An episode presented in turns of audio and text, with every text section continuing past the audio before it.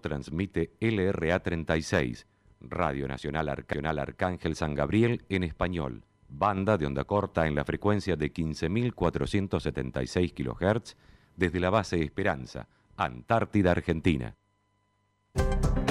Hola amigos de todo el mundo, están escuchando Radio San Gabriel en español desde la base Esperanza, Antártida, Hallo Argentina. Freunde, herzliches Willkommen.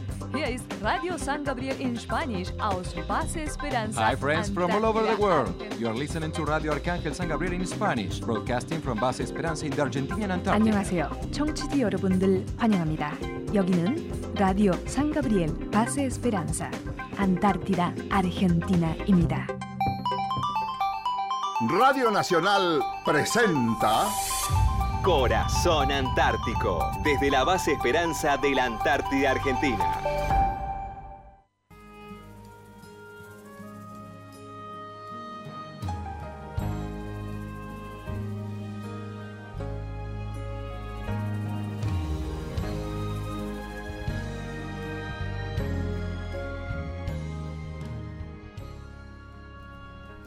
Muy buenos días queridos oyentes, muy buenas tardes, muy buenas noches, dependiendo en qué lugar del mundo estén recibiendo la señal de LRA 36 Arcángel San Gabriel.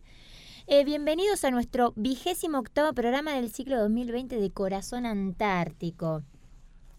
Siendo las 11.02 minutos, eh, paso a contarles que me acompañan en la operación técnica Damián Tranamil, acá en la locución Elena Baraldo, Julia Morena, Tamara Milán, quien les habla Janina Galeano y antes de saludarlas les recuerdo a todos que estamos transmitiendo desde la base Esperanza, ubicada a los 63 grados, 24 minutos 42 segundos, latitud sur, 56 grados 59 minutos 46 segundos, longitud oeste. Ahora sí, buenos días. Muy buenos días, ¿cómo andan?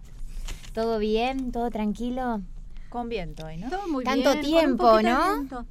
Eh, Porque el miércoles pasado no Ay, estuvimos. es Es verdad, yo sabés que estaba pensando justamente si fue el miércoles pasado o el anterior que no, no, el, habíamos el- estado. este pasadito. Sí, el último de septiembre. Tuvimos así una semanita con mucho viento. En realidad la semana pasada, justo el día que hubo temporal, fue el miércoles. Bueno, el miércoles y el sábado. El sábado, El sábado también, también tuvimos temporal. Sí, tuvimos que cancelar las Los pizzas, encuentros de en- pizza. exacto. Anoche también hubo mucho viento Sí, y yo miraba la casa del jefe acá de base está tapada. Y a amanecí con mi casa tapada también en nieve, porque el viento, el viento hizo por mal así, me fue ubicando toda La la nieve. nieve en el frente. Bueno, es que tuvo, eh, tuvimos el domingo, a partir del domingo empezó a nevar y no paró. Y ayer a la tarde empezó a levantar viento, se llevó toda la nieve que había Sí, nevado. sí. Porque ayer para llegar a la radio costó, nos Enter- enterrábamos nos bastante. Este, pero bueno, ahora la nieve se fue y apareció Vuelve el pie de nuevamente el hielo. pie de hielo. Oh, el amado gran pie amigo. No me pie gusta el pie de hielo. sí. No. Sí, sí. Bueno, ¿qué se va a hacer? Lo, el que se hace robar es el sol, porque no, No, no, está hay caso, queriendo. ¿eh? Mira, ahí eh, está entrando como Es una. como una resolana, Sí, pero una nada. resolana. Queríamos salir a tomar sol y no nos deja porque el sol Sí. se esconde detrás de las nubes. Che, sí, a ver cuándo aparece. Igual. Sí. Bueno, ¿y Estamos cómo- blancas, cómo estamos blancas. Estamos Ay, pálidas. Es que en realidad, en realidad no nos damos cuenta Me nosotros. puse un- pero- ayer un short negro y me di cuenta Y había que mucho contraste. parece que el short negro no va. ¿Cómo va a estar nuestro clima antártico hoy? Bueno, para este miércoles 7 de octubre, temperatura mínima 16 grados bajo cero, temperatura máxima 14 grados bajo cero por la mañana, cielo nublado, probabilidad de nevadas aisladas, probabilidad de neblina, viento regular del sector sur, visibilidad mala, ocasionalmente muy mala.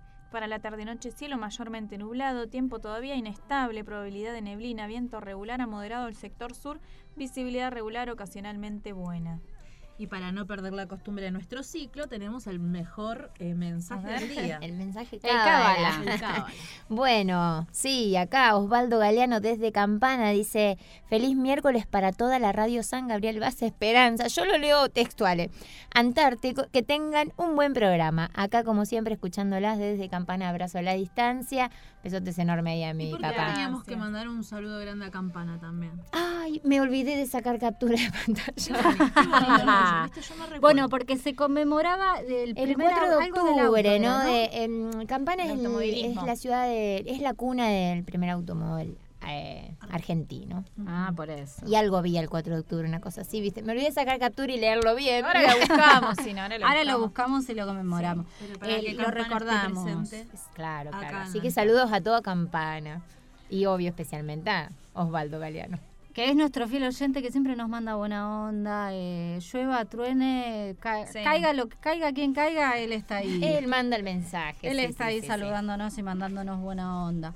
Bueno, vamos a... eh, en primer lugar, eh, quiero saludar, queremos saludar a todo el personal civil de las Fuerzas Armadas Argentinas en su día. Hoy se conmemora el Día del Personal Civil de las Fuerzas Armadas. Acá la mayoría de las auxiliares de base, salvo Tami y Roxana, que son personal militar, eh, somos personal de las Fuerzas Armadas, personal civil, así que a ellas un, un gran saludo y se conmemora porque el 7 de octubre pero de 1973 eh, se promulgó la ley número 20.239 que fue el Estatuto para el Personal Civil de las Fuerzas Armadas.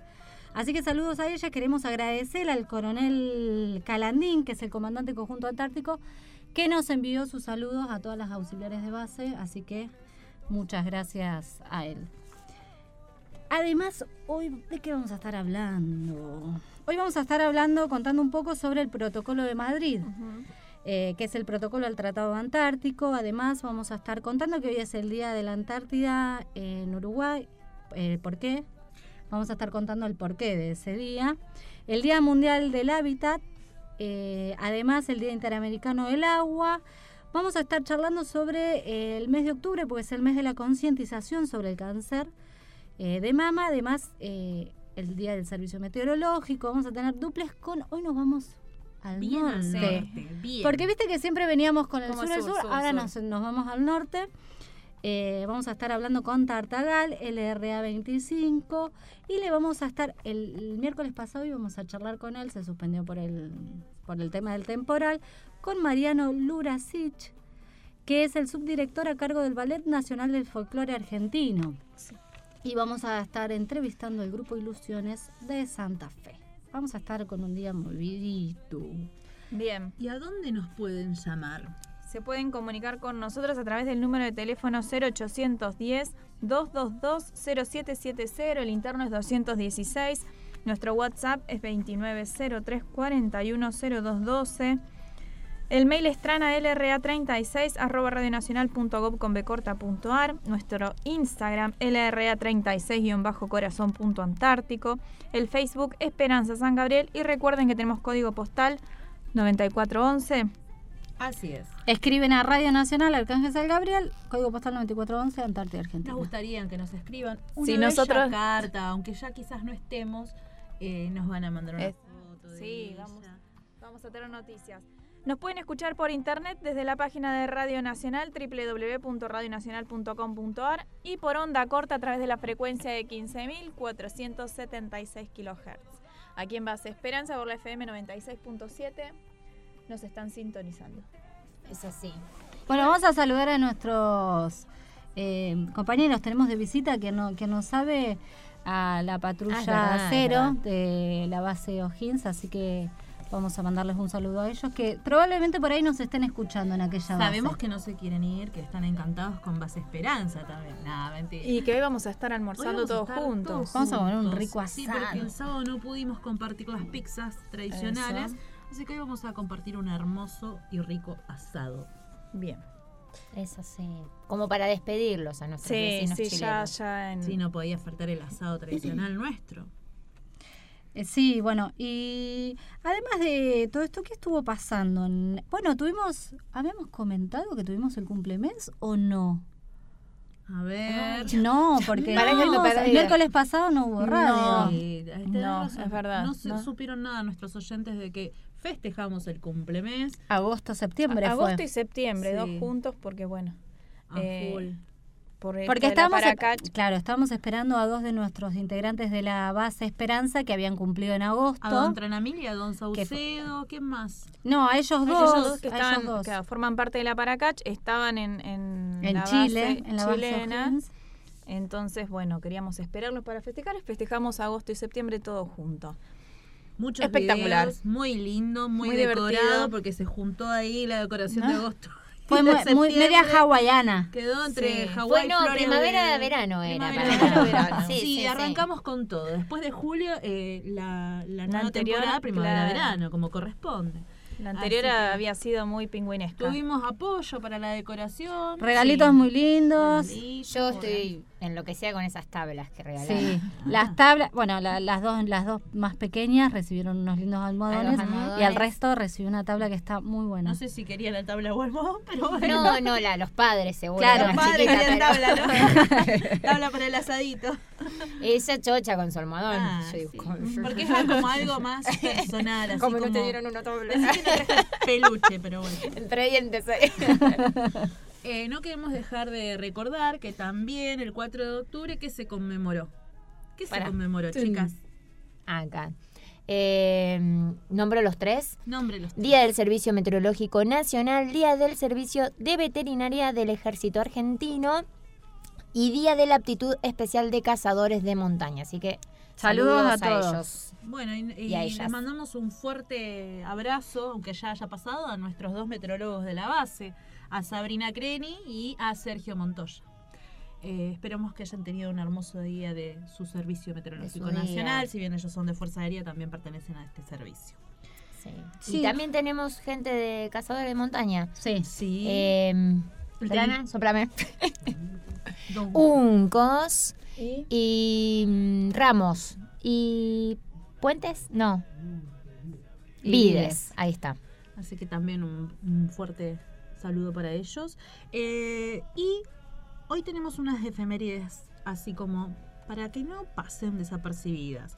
Eh, cada 7 de octubre la Iglesia Católica conmemora el Día de Nuestra Señora del Rosario establecido por el Papa Pío IV en el siglo eh, XVI. Y un día como hoy, pero de 1939, nació el señor Enrique Pinti, actor, humorista, director teatral, escritor y dramaturgo argentino. Le mandamos un fuerte abrazo y cálido acá desde la Antártida. ¿Y quién no escuchó esos monólogos no, de don Enrique? teatro y es un genio. Yo- para mí es un genio. Tiene un Este. sarcasmo muy particular y, y que termina siendo muy gracioso también. Sí, bueno, y vamos a contarles que estamos todavía esperando que lleguen nuestros pingüinos, porque no están ping- se nos como que se nos corrió el, las estaciones. Están por la vuelta, ¿no? Están- Vos están- sabés que van, yo los vi el otro día, están en el agua, van y bien, era un grupo muy grande, ¿eh? Sí. Van y bien, como están desorientados porque, Porque- no encuentran como el... el Su piedrita, ¿no? Su Claro, nido. pasa que en, ¿Cómo- en esta cómo época venir? en teoría, ¿Cómo llegar, en me esta parece? también hay, Hay tanta nieve hielo. que Claro, no hay pueden, mucha y hay mucho, hielo. hielo. Este, no, y estamos. Porque a mí me mandan fotos de me mandan fotos, mandan mensajes. Che, ya llegaron las pingüinos. La gente que ya estuvo acá años Sí. anteriores. Che, ya están los pingüinos. Manda. Y es que No, ya todavía no llegaron. este año muy, Vimos un par nada más, pero. Pero no se está. a Bueno, co- eh, convengamos que se- a partir de septiembre empezó como una temporada de mucho Sí, viento y nieve. y nieve, mucha nieve. Se nos atrasó todo un poco. Bueno, ellos también tardaron en irse, era Sí. mayo y estaban acá. Estaban dando vuelta todavía. Chicas, ¿qué vamos Eso a festejar el 20 de octubre? ¿Mi cumpleaños? Ah, Aparte de tu bello cumpleaños, A ver, Yani, empiecen a mandar saludos para el cumpleaños de Janina el 20 de octubre. Tenemos No, pero hay algo más importante esta todavía propuesta cumple. para el 20 de octubre. Estamos eh, comprometiendo a nuestros oyentes que nos manden audios de WhatsApp a nuestro WhatsApp. ¿Cuál es nuestro WhatsApp? Nuestro WhatsApp es... Ya te Ya está, digo. ya 2903 410212. Muy bien. Se lo sabe, Eli, de memoria. 2903 410212 nos mandan un mensajito, un, men- un audio, lo que Pero quieran. ¿por qué no dijeron? Nos queremos que Un nos audio, manden un audio. Para el cumpleaños diciendo, Ah, no, para el mentira. cumple- feliz cumpleaños Janina Galeano, locutora del RA36. No, mentira. Y aparte, eh, cumple 41 años Nuestra esta radio. emisora. Eh, vamos a contar que ese día vamos a estar saliendo el martes mismo, 20 de, De octubre. octubre. eh, por onda. Sí. Sí. Por Ah, onda mirá la corta. noticia que nos da. de la mañana. A partir de las 10 de la mañana. Acá nos lo tenía. Por onda corta en la frecuencia de 15.476 kilohertz. Y además por streaming y nos van a estar eh, retransmitiendo a través de Radio Nacional. Sí, sí, sí, en el mismo horario. Entonces, vamos a estar esa- saliendo por esa semana todos no es lados, miércoles, en todos es lados. martes. Es martes. Vamos a estar el miércoles. Chicas, tenemos saludos. Dice, buenos días, chicas de LRA36. Soy Rafael Lima, Uniform 2 Lima Alfa Romeo. Quiero mandar un saludo. Les cuento que él lo escribió, no es que me Sí, lo sí, acuerde sí. de memoria. Quiero mandar un saludo, Gisela y Naira, que ya los estamos escuchando desde la onda corta. Muchos saludos. Eh, 7388, muy lindo programa, como siempre. Muchísimas gracias. Saludos para Gracias por escribirnos toda la matrícula, porque todavía no lo podemos aprender. Y Pero nos no la vamos a en. Buenos Aires. Ellos saben que los queremos mucho y son nuestros mejores oyentes desde acá, desde la Antártida Argentina. Bueno, y acá otro saludo. Dice, hola chicas, ¿cómo están? Los estamos escuchando desde Buenos Aires. Un saludo para Gaby, Araceli, Rafael y Naira. Así que un beso grande para saludos ellos. para todos. Bueno, nos están escuchando, estamos saliendo bien entonces. Lindo, qué bueno, qué emoción. Hace rato que, que no había tan buena eh, propagación, ¿no? ¿Se dice? Sí, así que en un ratito más vamos a estar con el duplex. Eh, ¿Y qué más tenemos para hoy? Bueno, un montón de cosas. Bueno, vamos a estar hablando con eh, Mariano Luraschi, que este señor tiene una carrera muy grande en, en el folclore nacional argentino. Es un santafesino de Casilda eh, que eh, perteneció como bailarín al ballet folclórico nacional y desde el 2017 es el subdirector a, a cargo del mismo. Hoy, como todos saben, a causa de la pandemia, eh, la difusión y la propagación del arte, la cultura y la música es eh, muy diferente, ¿no? Porque antes íbamos y los veíamos en vivo, estábamos ahí.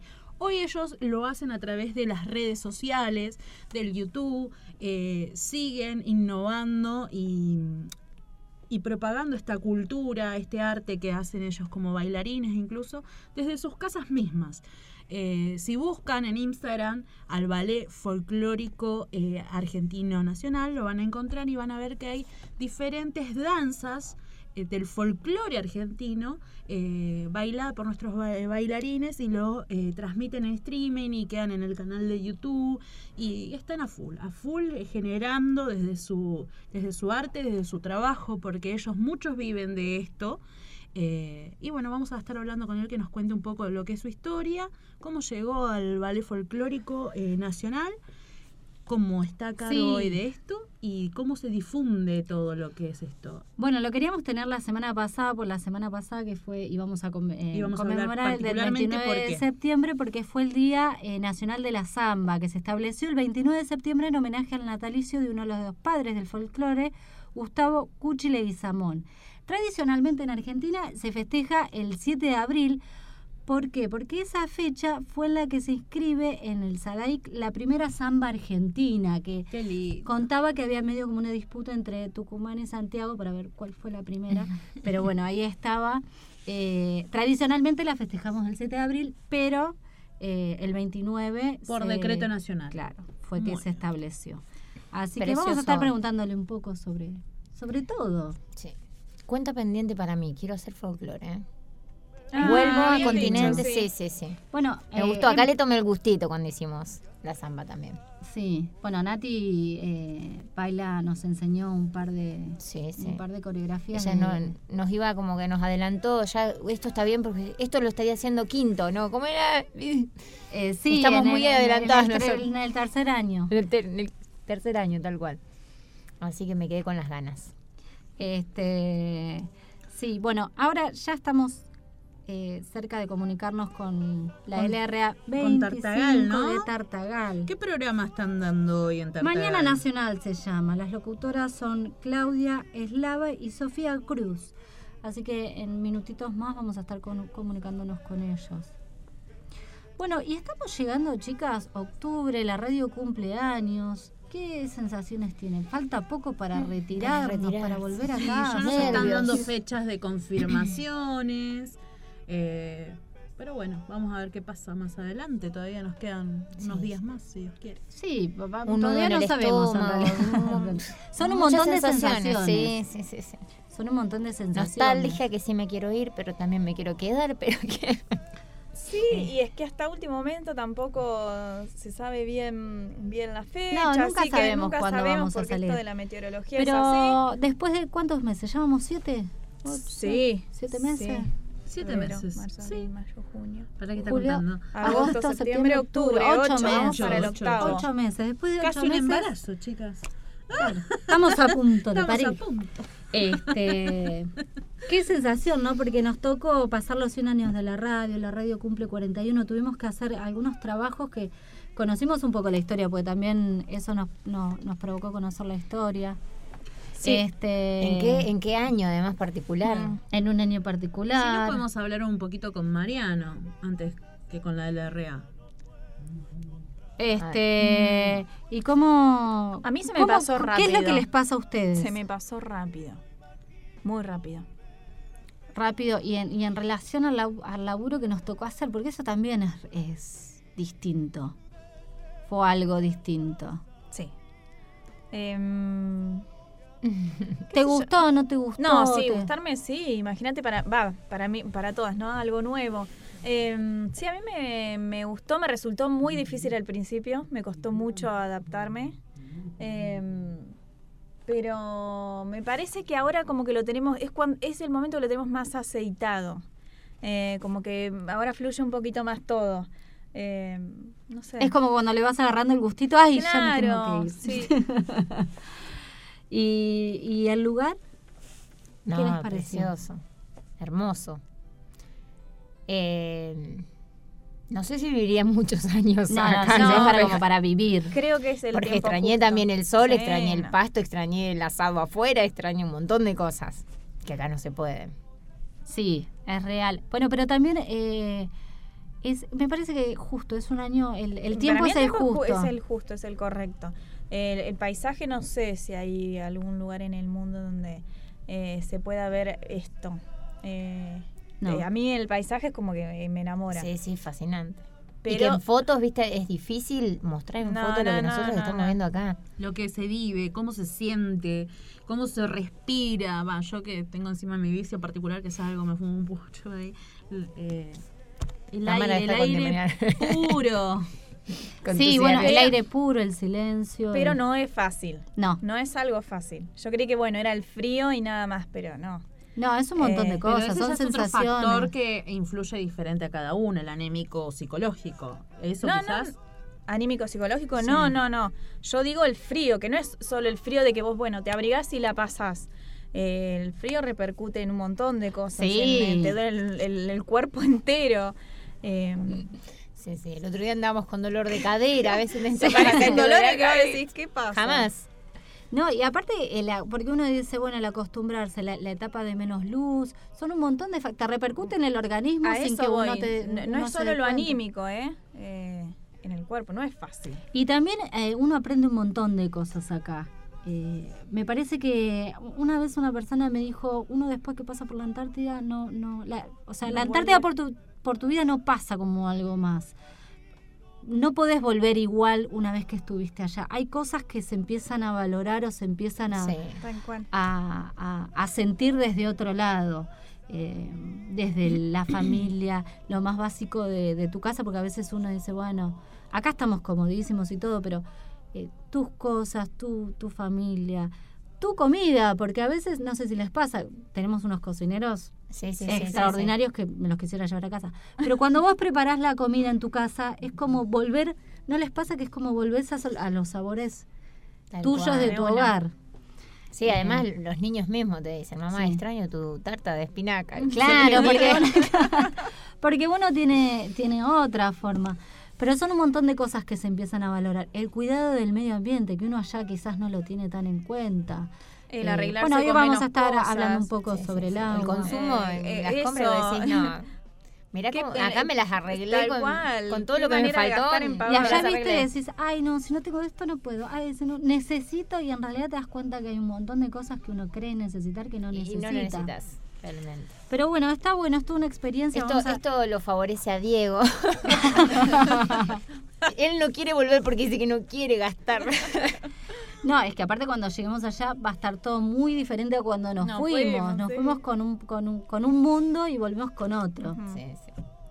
a veces es la sensación como si te hubiese agarrado un plato volador y te hubiese llevado y volvés eh, como un año más tarde. Pero bueno, es, es parte de la experiencia que nos toca vivir. Después más adelante vamos a estar profundizando un poco más sobre lo que cada uno siente, no siente, cómo lo vivió. Vamos Lo a bueno, lo preguntarle a los chicos de la base. Porque tiene todo su lado bueno y su lado malo, Tal obviamente. cual, tal cual. No Pero es fácil bueno. verse tantos meses las mismas personas. Que Bueno, ya te vas, variando las caras. Bueno, pasó, el otro día estuvimos hablando con el encargado de, de la patrulla cero, que es el encargado de la base del, Ah, sí. de la patrulla sí, de sí. la base chilena O'Higgins, y nos contaba esto que para ellos el poder venir acá y estar con otra gente, escuchar, ellos allá son todos hombres, escuchar hasta voces femeninas es, es, es otra sensación. sí, sí, sí, Una renovación de aire un poco. Porque Y yo para creo que- nosotros también su visita fue una renovación. No los dejamos ir todavía, mira. Bueno, en años anteriores, cuando el Twin tenía la posibilidad de bajar y que quizás los pilotos pudieran bajar a la base, era como todo un acontecimiento para gente nueva Claro. que llegaba. Este año no pudimos tener esa suerte por el tema de que no, el Twin pasó una vez y tiró carga y no Y los, los pilotos no podían bajar. Exactamente. Creo que cuando lleguemos allá, va- uno va a querer hablar con todo, hasta con, con- con Ay, el señor que se te cruza vamos- en la calle que ni lo como que conoces. a todos. Sí. Chicas, tenemos al señor Mariano Luraschi de Casilda al Mundo con el Ballet Folclórico Nacional. Buenos días, Mariano, ¿cómo estás? Hola, ¿cómo están? ¿Cómo ¿Qué? andan por? Bien, contentos de escuchar tu voz, porque viste que las comunicaciones a veces acá en la Antártida se complican, el temporal no nos dejó hablar con vos el miércoles pasado, pero ansiosos de escuchar tu historia y de que nos cuentes un poco cómo lleva el Ballet Folclórico Nacional hoy todo su trabajo eh, desde la condición que tiene el mundo. Perfecto. Antes que nada te digo que te escucho muy bajito, así que por ahí te voy a volver a preguntar algunas cosas. Sí, no hay problema. Eh, el Ballet Folclórico Nacional viene trabajando eh, de manera muy diferente, ya por esta situación que nos, nos abrazó a todos, nos atrapó. Este, venimos trabajando en una programación mensual, como es la modalidad que tiene la compañía, pero bueno, nada es eh, presencial, todo es de manera virtual, así que se han generado espacios para poner funciones realizadas en distintos lugares del país, como para revivir esos momentos. Eh, se han realizado eh, actividades de intercambio eh, con ballet de otros países de Latinoamérica. Hemos realizado clases conmemorando, no sé, por ejemplo, el Día del Yoga y sabiendo que el yoga es una disciplina en la cual hoy los bailarines están usando como, como complemento de su actividad, de su formación, eh, y teniendo una persona que es profesora de yoga dentro de la compañía, establecimos es- esa actividad, eh, hemos festejado el Día del Niño, eh, de, de- la infancia, como se denomina ahora, con una clase de malambo para, para niños y niñas. Este, bueno, venimos trabajando un montón, venimos realizando videos de producción interna, casera, eh, donde los bailarines han tenido que, aparte de bailar, eh, aprender a filmarse. Bueno, un momento de, mucha producción y de aprendizaje para esta- estas nuevas dinámicas de, de trabajo. Y ahora se viene el segundo festival de danza virtual, Danza en Red, ¿no, Mariano? Así es, ese festival es el segundo, bien decías, que organiza eh, gente de Rosario, de un grupo que, se viene gestando y ahora con la idea de apoyarse mutuamente y sostener a tanta gente de la cultura y de la danza en particular que no está pudiendo laburar. Este, así que bueno, es el segundo que organiza Rosario y ahí estaremos participando nosotros con nuestra colaboración artística. Qué bueno, contanos un poco tu, tu, tu historia personal, porque vos tenés 30 años dentro de esta danza folclórica nacional. Queremos saber más o menos que el oyente sepa eh, de dónde sos Mariano, cómo, cómo incursion- incursionaste en esto del, del folclore, cómo llegaste al ballet folclórico. Bien, eh, yo soy santafesino del sur de Santa Fe, de una ciudad que se llama Casilda, este, a 50 kilómetros de Rosario. Eh, nací ahí, mi familia es de ahí. Tengo mi tía, mi madrina, que es profesora de danza, entre esas danzas está el folclore. Y bueno, yo fui su primer sobrino, se ve que, que pegamos onda y, y bueno, iba a las clases con ella. Primero iba a verlas de muy chico, me acuerdo de eso, hasta que empecé a eh, bailar yo en las clases de folclore.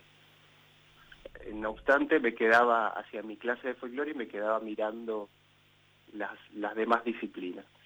Este, en un momento, alrededor de los 12 años, mi tía se muda a la ciudad de Firmat, más para el lado del Venado Tuerto, eh, pone una academia, había un grupo más grande donde había más varones, más pares, y decidí ir ahí. Así que mis viejos me empezaron a llevar una vez por semana. Ahí realicé como mi primer título privado, digamos, de, danza con ella en un instituto y eh, ahí ya eh, me di cuenta que eso me gustaba mucho y por ahí tenía mis amigos, mis compañeros de la escuela que iban a fútbol y esa energía yo la ponía en, en folclore. Se generó un círculo de amigos, demás, eh, esa actividad y esa ciudad la, la tengo hasta hoy día.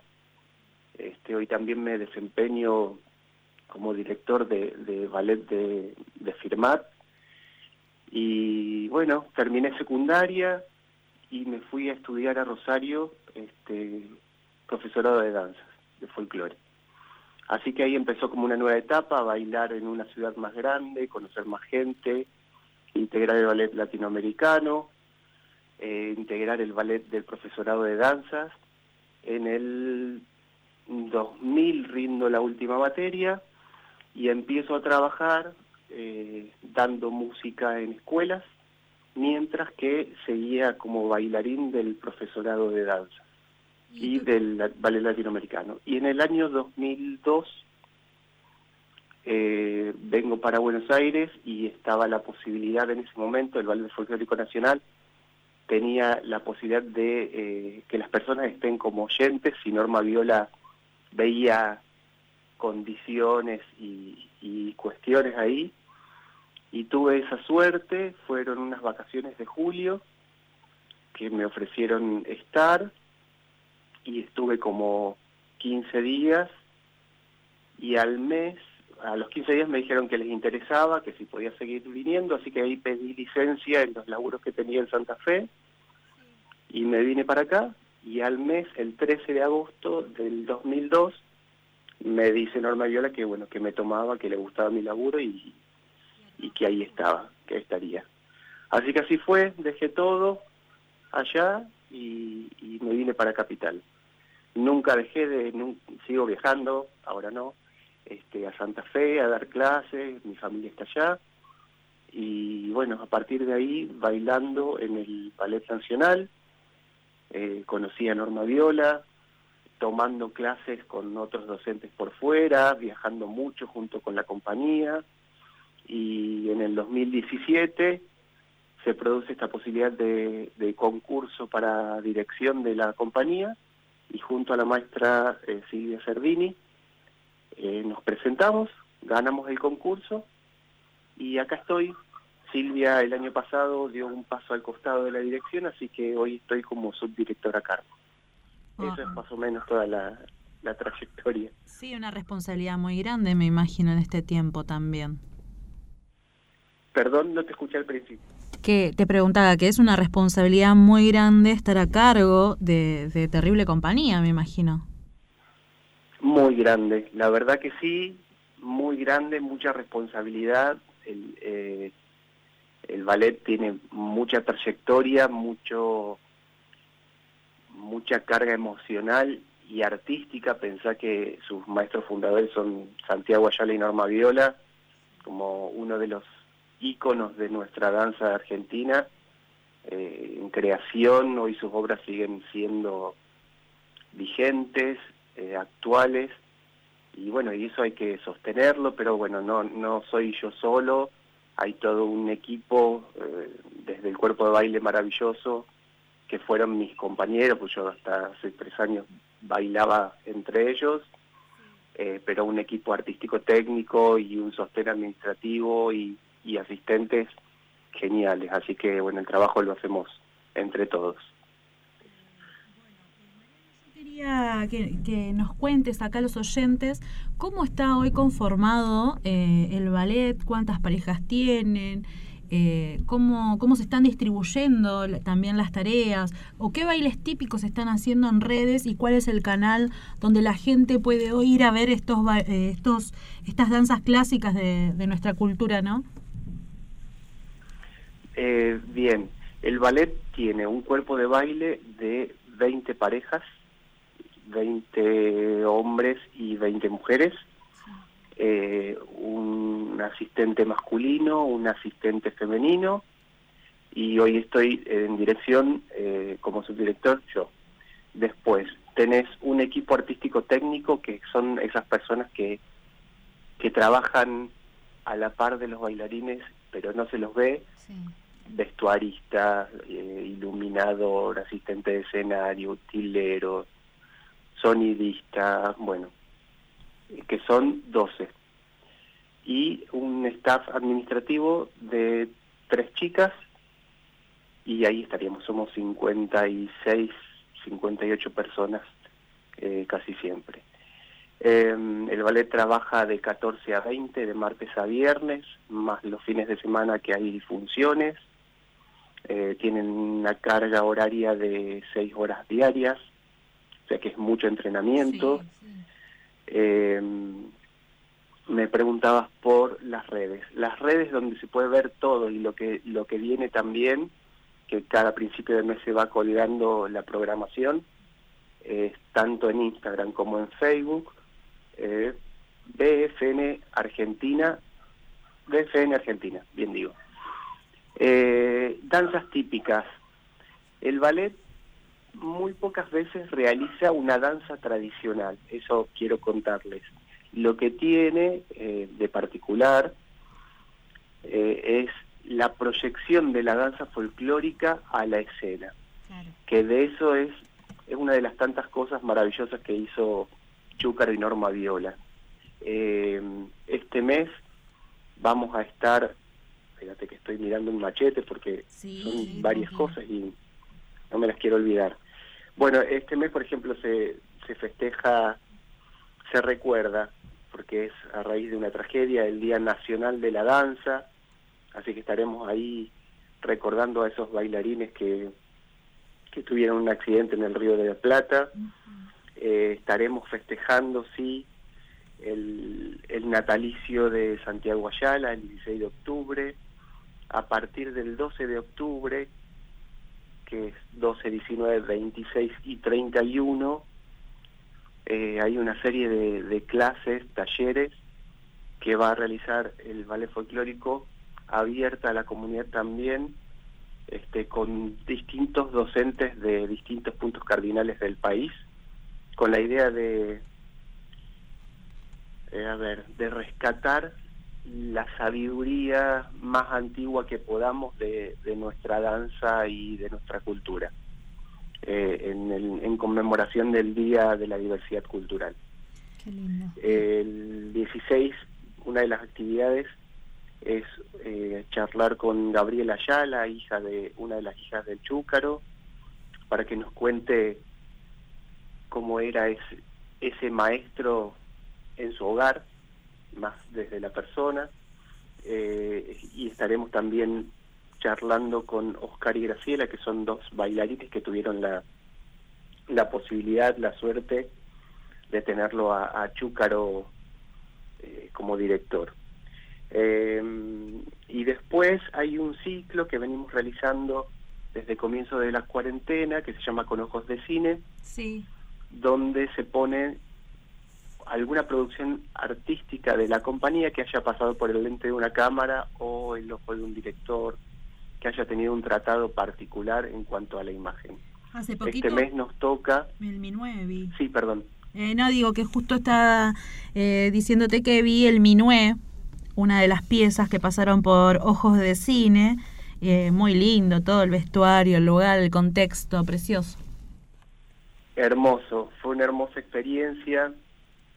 Eh, bueno, ese lugar es donde el ballet ensaya, es maravillosa, es la ex Biblioteca Nacional, en Capital, en San Telmo, y, daba el marco perfecto para, para eso, ¿no? Y Estañaro, un director de cine muy importante de la Argentina, que, que tuvo la, la posibilidad de venir a trabajar con nosotros y, bueno, no sé si viste también la, entrevista, la charla que hubo, estuvo buenísima.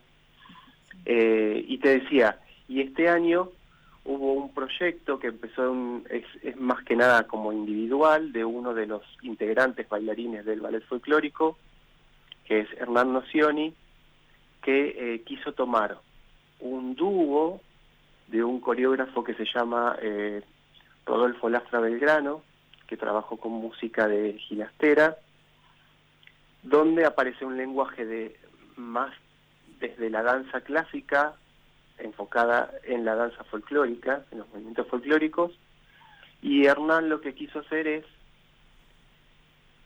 como mostrar en imagen lo que a él como intérprete, o el trabajo que él como intérprete tiene que hacer en su cabeza para abordar una coreografía como esa.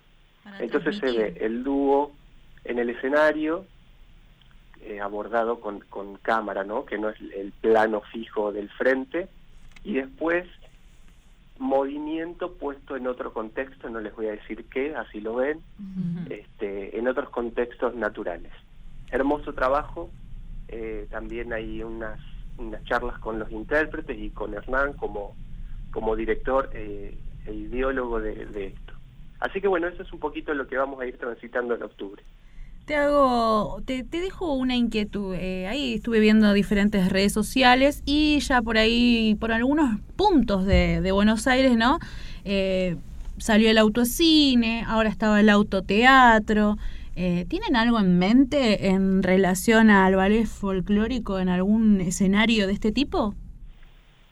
No, mira, eh, lo que sucede es que justamente en la danza necesitamos es menester todo lo que protocolarmente desde salud mm, no se habilita, es la cercanía, eh, el no, no puedes tener la cara tapada porque tenés la expresión ahí, así que eh, bueno, se habla que, que una de las últimas actividades que se van a reactivar es la danza.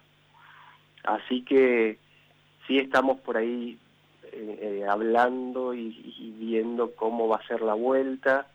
Eh, también, al ser un grupo grande, va a haber que articular días o cantidad de gente, en fin, todo eso todavía está en proceso. Oficialmente no tenemos nada. También aclarar que al, al ser un, ente, una institución nacional, como respondemos directamente a toda bajada que venga desde, desde el Ministerio de Salud de la Nación, desde el Ministerio de Cultura de la Nación y demás. Así que bueno, estamos acá. Ah, y esto me habías preguntado, los bailarines realizan su clase diaria, en su casa por supuesto, pero tienen la posibilidad de seguir entrenando eh, estas actividades. Así que de alguna manera estamos en, en movimiento, por supuesto que no es lo mismo, no sabemos cuándo vamos a a volver a lo físico presencial aún, eh, pero ojalá que sea lo más pronto posible. Ojalá que así sea, Mariano. La verdad estoy, eh, estamos agradecidos acá desde el RA36, desde la Antártida, ¿no? De que hayas podido eh, tener esta entrevista con nosotros, de contarle a, a los oyentes de, de, todo lo que hace el Ballet Folclórico Nacional. Eh, eh, dentro de este contexto de, de, la pandemia, de cómo sigue expandiendo nuestra cultura argentina desde las pantallas hoy en día al mundo. Eh, y, y, bueno, la verdad que agradecidos, desearles mucha fuerza, eh, que no aflojen, que hacen un hermoso trabajo manteniendo una tradición y, y, y demostrando este arte tan lindo que es el folclore. Bueno, muchas gracias a ustedes. Déjame decirles que me genera mucha intriga saber de ustedes allá, agradecerles también a ustedes el trabajo que hacen ahí y bueno, tendría que, que hacerles una encuesta yo a ustedes para todas las preguntas que me aparecen, pero de verdad que, que muchas gracias por, por, por estar ahí, defender ese territorio, cuidarlo y también generar un, un hecho de comunicación para, para hacia afuera. Así que gracias a ustedes por el espacio. No, por favor, queremos saber- que sepas que el programa está saliendo por onda corta, así que Te están escuchando en todo todos el los oyentes de- que tenemos, gracias a Dios del mundo, eh, te están escuchando a través de la frecuencia de 15.476 kilohertz y bueno, iba a salir en Radio Nacional y se va a retransmitir y, y nos parece muy importante y, y muy gratificante poder difundir todo lo que sea nuestra cultura y todo lo que sea el trabajo ¿no? de, de- de todos nuestros compañeros. Muchas gracias y acá estamos si quieren que hablemos de alguna otra cosa en algún otro momento. Muchísimas, Muchísimas gracias, Mariano. Un abrazo grande a la distancia. Abrazo para ustedes. Adiós. Adiós. Bueno, ahí estábamos hablando con el señor Mariano Luraschi, eh, subdirector a cargo del Ballet Folclórico Qué Nacional. lindo. Qué lindo. Hoy justo hablábamos con Yani eso que estábamos, tuvimos la suerte. No sé si ya lo dijimos al aire o no. Seguro. O lo hablábamos antes de empezar el programa. No, en el aire, en el aire. Ah, bueno, en el aire lo dijimos. El hecho de que aprendimos alguna, algunos Sí. pasitos. Fue lindo, fue lindo. Y, y está lindo que los chicos incursionen en las danzas. Sí, los niños hicieron varias danzas este año en la escuela. La verdad Que que, se animen. tuvo la paciencia esa de, de poder demostrarle todo lo que sabe, de con practicidad también enseñarles. Pues, a mí Es me muy resulta bonito. muy difícil. el Sí, es muy lindo. También el vestuario es hermoso, me encanta. Así que bueno. Bueno, vamos a, a cerrar. a escuchar un poco de música. ¿Y qué vamos a escuchar? Vamos a cerrar este primer bloque y por supuesto vamos a escuchar, a ver, folclore. Buscamos ahí una hermosa canción, una clásica, Samba para olvidar y esta vez cantado por Pedro Aznar y Abel Pintos.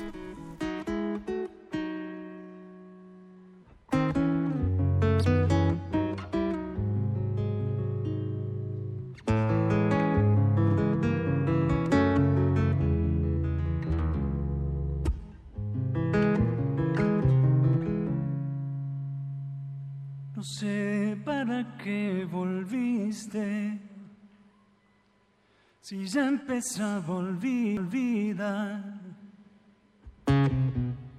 No sé si ya lo sabrás. Lloré cuando vos te fuiste. No sé para qué volviste. Que mal me hace recordar. La tarde se ha puesto triste. Y yo prefiero callar. ¿Para qué vamos a hablar de cosas que ya no existen? No sé para qué volviste. Ya ves, es mejor no hablar.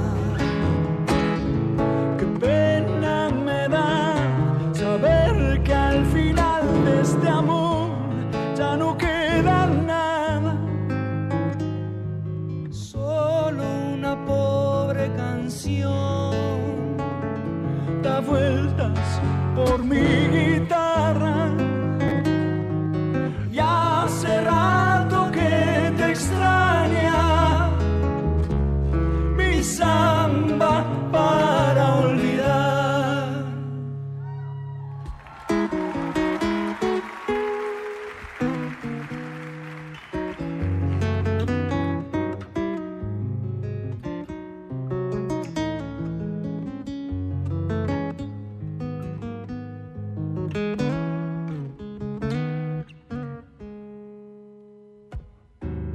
Mi samba vivió conmigo, parte de mi soledad. No sé si ya lo sabrás, mi vida se fue contigo, contigo mi amor, contigo. Que mal me hace recordar. Mis manos ya son de barro, tanto apretar el dolor.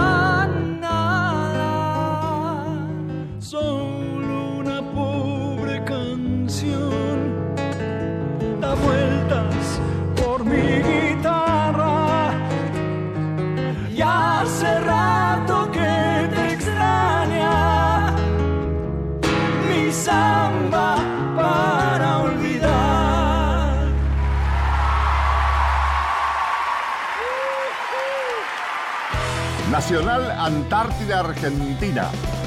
En todo el país, la radio pública. Hola queridos amigos de la base Esperanza, soy Guillermo, cantante de La Mosca.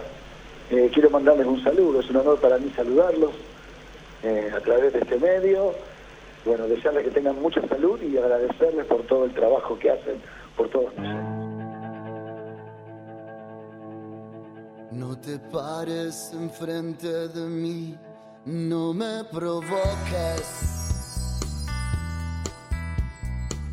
Tengo heridas abiertas que quiero cerrar.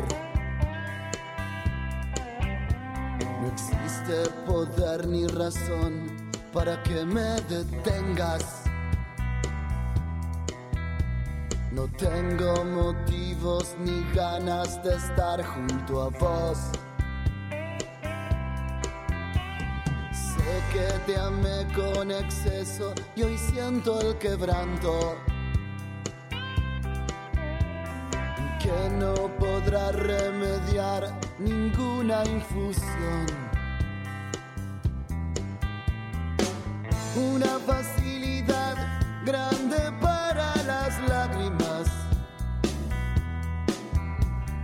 Siento en mi ánimo síntomas de enfermedad.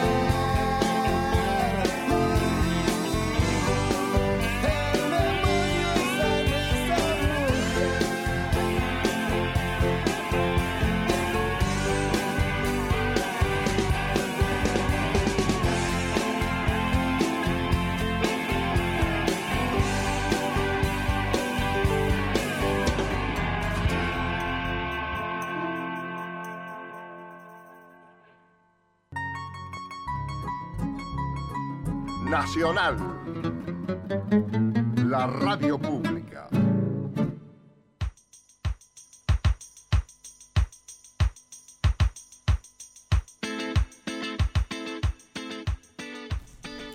Muy bien, ya cuatro minutos de las 12 del mediodía y estamos escuchando a la mosca con el tema del demonio y que nos habían mandado saluditos, así que re chochas. Muchísimas gracias, qué lindo, qué lindo mimo, ¿no? Cómo nos malcrían. Ay, qué lindo. Vamos a extrañar eso, chicas. y ahora vamos a tener eh, próximamente, en instantes nada más, que hay una entrevista con el grupo Ilusiones. Vamos a hablar con el cantante del grupo que se llama César Ruiz Ferreira. Es un grupo que inició en octubre del 2012 y cumplieron ocho años, hace muy poquito. Es un grupo que también eh, ganó eh, un concurso de cumbia solidaria en la provincia de Santa Fe. Eh, participó de la Fiesta Nacional de la Cumbia, que también se desarrolla en Santa Fe. Y vamos a estar hablando con él de lo que es su carrera, cómo nació, de dónde viene. Que nos cuente un poco sus orígenes y cómo surgió el grupo. Mientras tanto podemos contar sobre el protocolo al Tratado Antártico. Muy bien. Eh, el protocolo del Tratado Antártico sobre la protección del medio ambiente, también conocido como Protocolo Ambiental del Tratado Antártico o Protocolo de Madrid, es un documento complementario al Tratado Antártico. Este protocolo procura una amplia protección del medio ambiente en la Antártida y de los ecosistemas, ecosistemas perdón, dependientes o asociados. El protocolo fue concluido en Madrid y abierto a la firma de los países miembros del Tratado Antártico el 4 de octubre de 1991. La condición para su entrada en vigor fue que lo ratificaran todos los miembros consultivos del Tratado Antártico. Entró en vigor 30 días después de eso, el 14 de enero de 1998, para los 28 países que lo habían ratificado. Posteriormente lo ratificaron nueve países más, hasta el 7 de abril del 2015. El acuerdo será abierto para su revisión en el año 2048. Adoptado en Madrid el 4 de octubre de 1991, aprobado por la República Argentina el 19 de mayo de 1993 por la Ley 24.216, ratificado por el gobierno argentino el 28 de octubre de 1993 y enmendado por ratificación el 25 de enero de 1996. El trascendente acuerdo que permitió considerar a ese continente como una reserva natural dedicada especialmente a la paz y a la ciencia y comprometió a los países firmantes a proteger el territorio. En el artículo 3 del protocolo se establecieron los principios básicos aplicables a las actividades humanas en el casquete polar, la protección del medio ambiente antártico y de los ecosistemas dependientes y asociados, así como del valor intrínseco de la Antártida, incluyendo sus valores de vida silvestres, silvestre y estéticos y su valor como área para la realización de investigaciones científicas, en especial las esenciales para la comprensión del medio ambiente global, deberán ser consideraciones fundamentales para la planificación y realización de todas las actividades que se desarrollen en el área del Tratado Antártico. Para preservarlo de la, de la voracidad mercantilista, el artículo 7 prohíbe todas las actividades relacionadas con los recursos minerales, excepto las que tengan fines científicos. Hasta 2048, el protocolo puede ser modificado solamente mediante el acuerdo unánime de las partes consultivas del Tratado Antártico. Además, la prohibición relacionada con los recursos minerales no puede revocarse a menos esté en vigor un régimen jurídicamente obligatorio sobre las actividades relativas a los recursos minerales antárticos. El protocolo estableció el Comité para la Protección del Medio Ambiente como grupo de expertos para proveer asesoramiento y formular recomendaciones a la reunión consultiva del Tratado Antártico sobre la implementación del protocolo. El Comité para la Protección del Medio Ambiente se reúne todos los años en ocasión de las reuniones consultivas del Tratado Antártico, donde participan representantes de todos los países firmantes. El artículo 18 estableció un sistema de solución a controversias relativas a la interpretación o aplicación de este protocolo. En ese caso, las partes en controversia deberán, a requerimiento de cualquiera de ellas, consultarse entre sí con la mayor brevedad posible con el fin de resolver la controversia mediante negociación, investigación, mediación, conciliación, arbitraje, arreglo judicial u otros medios pacíficos que las partes en la controversia acuerden. La normativa derivada de la aplicación de los distintos anexos del Protocolo de Madrid son Anexo 1, evaluación del impacto ambiental, como anexo 2, conservación de la fauna y floras antárticas, y en el anexo 5, protección y gestión de zonas, eh, planes de gestión de zonas antárticas especialmente protegidas y especialmente administradas. El día de hoy vamos a recordarle que en Uruguay eh, se, eh, se festeja, se conmemora el Día de la Antártida, ya que el 7 de octubre de 1985, en la decimotercera reunión consultiva realizada en Bélgica, la República Oriental de Uruguay fue aceptada como miembro consultivo del Tratado Antártico, logrando así formar parte del grupo de naciones que tienen voz y voto en las decisiones de la comunidad internacional sobre la Antártida. Bueno, muy lindo para recordar y seguir hablando de nuestra Antártida Argentina. uruguaya acá mm. Bueno, acá hace, poquito eh, estuvieron en el verano, antes de que se cierre todo por el, el, protocolo en relación al COVID, estuvieron trabajando, estuvimos trabajando conjuntamente. Estuvimos, dijo, yo no estaba. Bueno, la gente que estaba trabajando en la base. Como país. Claro, eh, estuvo trabajando conjuntamente y colaborando eh, con la gente de la República Oriental del Uruguay que necesitaba apoyo. Así que feliz día para ellos. Y ya está, ya estamos en comunicación con el cantante del grupo Ilusiones de Santa Fe, al cual le vamos a preguntar cómo surgió eh, este grupo, eh, de qué se trata este grupo, por qué diferentes ritmos pasó este, ¿Cómo están los este grupo, eh? cómo están los santafesinos, a full, a full la gente de Santa Fe. música tan linda que nos, que acá tenemos un santafesino. Ah. mi gringo, tu, mi gringo. Tu gringo y tu pequeño gringuito, que no, él, dice que es de Santa Fe, pero él no es de, Santa Fe. Él nació en Buenos Aires, pero como es de Colón, él dice que nació Él usa todo rojo y negro, y él dice que es sabalero, y ahí Yuri, que es la amiga del gringuito... La va a terminar haciendo sabalera. Sí, no, no, ya es sabalera. Ah, ya me hace poner el tema, ¿vos te parece? Hola César, buenos días, ¿cómo estás? Hola, ¿qué tal? Buen día, chicas, ¿cómo les va? En cabina con Julia, Eliana Yanina y quien te habla Tamara.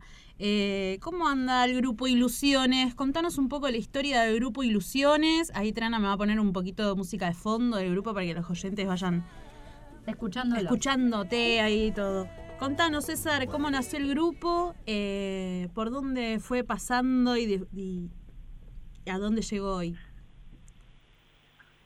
Bueno, Ilusiones nace en en octubre del 2012, así como vos, habías dicho en el programa, eh, arrancamos por, por una cuestión de, de, hobby, eh, primero entre los familiares, como siempre arrancan los grupos, y, y, bueno, por una propuesta de, de, mi tío que yo tenía en Buenos Aires, me invitó a, a cantar en una obra de teatro para, para, para foguearme con gente que, que no era familiar, y bueno, cuando vuelvo a Santa Fe, ya volví con la, con la locura y la expectativa de, de, armar algo. Y bueno, arrancó Dúo Ilusiones en octubre del 2012, después fue creciendo de show en show y no, nos fuimos inclinando a lo, a lo que más nos gustaba, no porque hacíamos todos los géneros, pero nos fuimos inclinando a lo que más nos gustaba, que era, era la cumbia santafesina y, y bueno, ah, eh, en ese entonces no se manejaban tanto las redes sociales como, como se manejan ahora y, y el en boca en boca fue eh, el principal motivo en el cual Ilusiones fue creciendo y, y gracias a eso creo que hoy Ilusiones gran parte gracias a la, a la gente que, que nos apoyó. Eh, estuvieron participando el año pasado de un concurso eh, de cumbia solidaria. ¿De qué se trataba este concurso? Sí, eh, te escucho medio lejos. Si se puede, ustedes subirse un poquito el volumen. Les entiendo lo que me dicen, pero un poquito lejos las escucho. De que, preguntaba de qué se trataba el concurso de cumbia solidaria, el cual sé que salieron ganadores.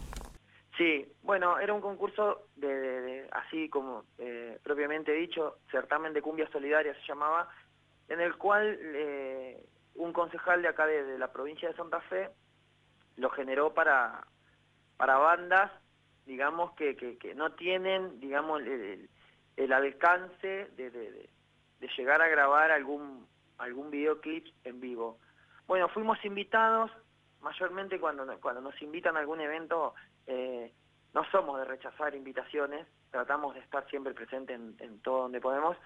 Bueno, eh, grabamos el videoclip, pero al mismo tiempo eh, cada banda tenía que representar un- una entidad. Nosotros representábamos a la, a la escuelita San Francisco Solano, que aprovecho y les mando un beso, iban a estar escuchando, y iba a haber un premio, no de dinero, sino de, de- de ropa deportiva, pelotas, todo para, para el club, y también íbamos a participar en el en la fiesta nacional de la cumbia que, que, es, es el festival que todo grupo de cumbia hoy quisiera estar porque es, es lo más grande. Así que bueno, eh, después de una larga votación, dura y larga votación, eh, salimos primeros, eh, pudimos ganar el premio, que era algo de 75 mil pesos, no, no recuerdo muy bien. Se nos cortó la comunicación, pero mm, igualmente eh, vamos, podemos escuchar un tema de ellos para que lo conozcan, para que la Sí, gente para no- que- no- acá lo piden mucho, ¿eh? Lo Sí. piden mucho. Vamos a escuchar un tema de ellos.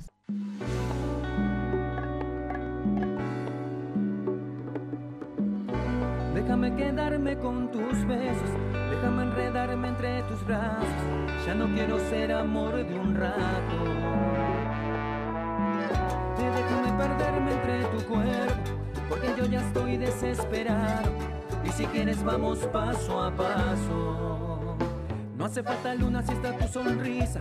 La noche es perfecta para ser cucharita. Decídete a quedarte de una vez y mañana te despierto con café. Quédate conmigo. Quiero que vivamos juntos. Quédate conmigo. No quiero perderme de ti ni un segundo. Para dormirme en tu mirada. Quédate conmigo. Despertar contigo todas las mañanas. No, mi amor. Quédate conmigo, mi amor.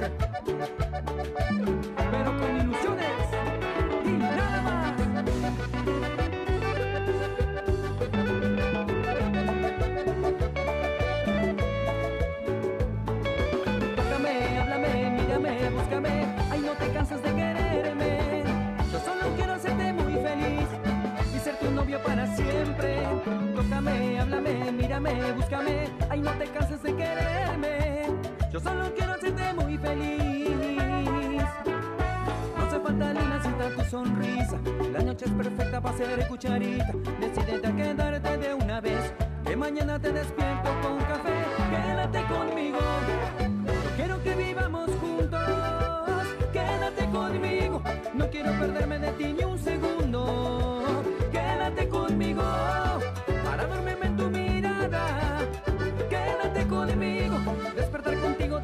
Mañanas. No, amor.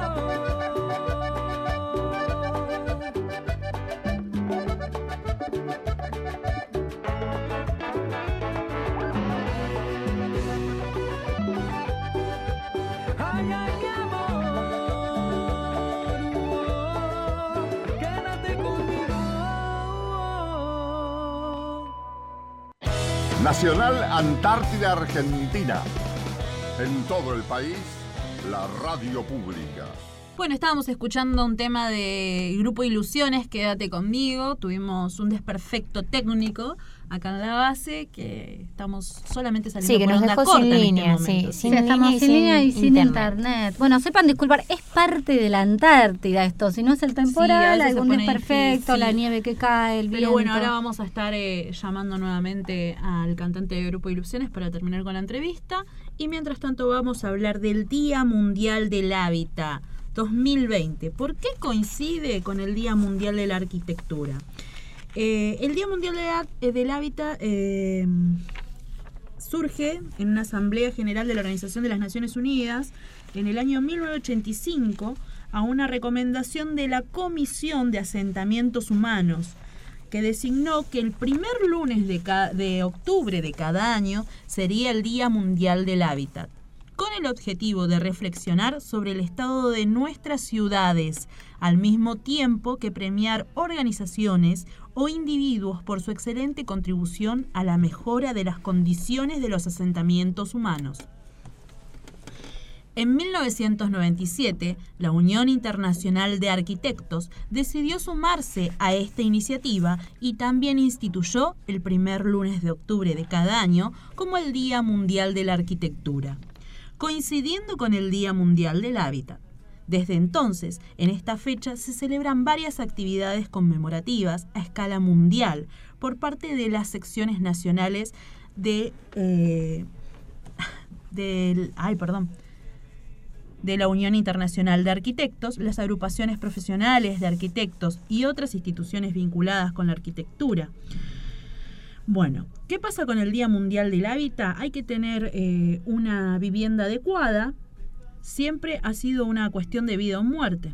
El COVID ha hecho esta situación evidente, ya que una de las acciones claves necesarias para detener la propagación de esta enfermedad ha sido que las personas se queden en casa.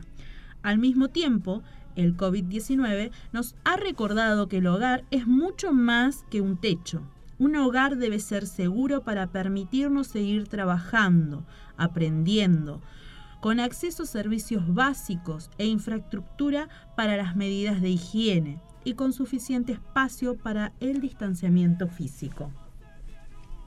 También debe estar ubicado en un lugar que permita a los residentes acceder a espacios públicos, verdes y abiertos, oportunidades de empleo, servicios de salud, escuelas, guarderías y otras instalaciones sociales.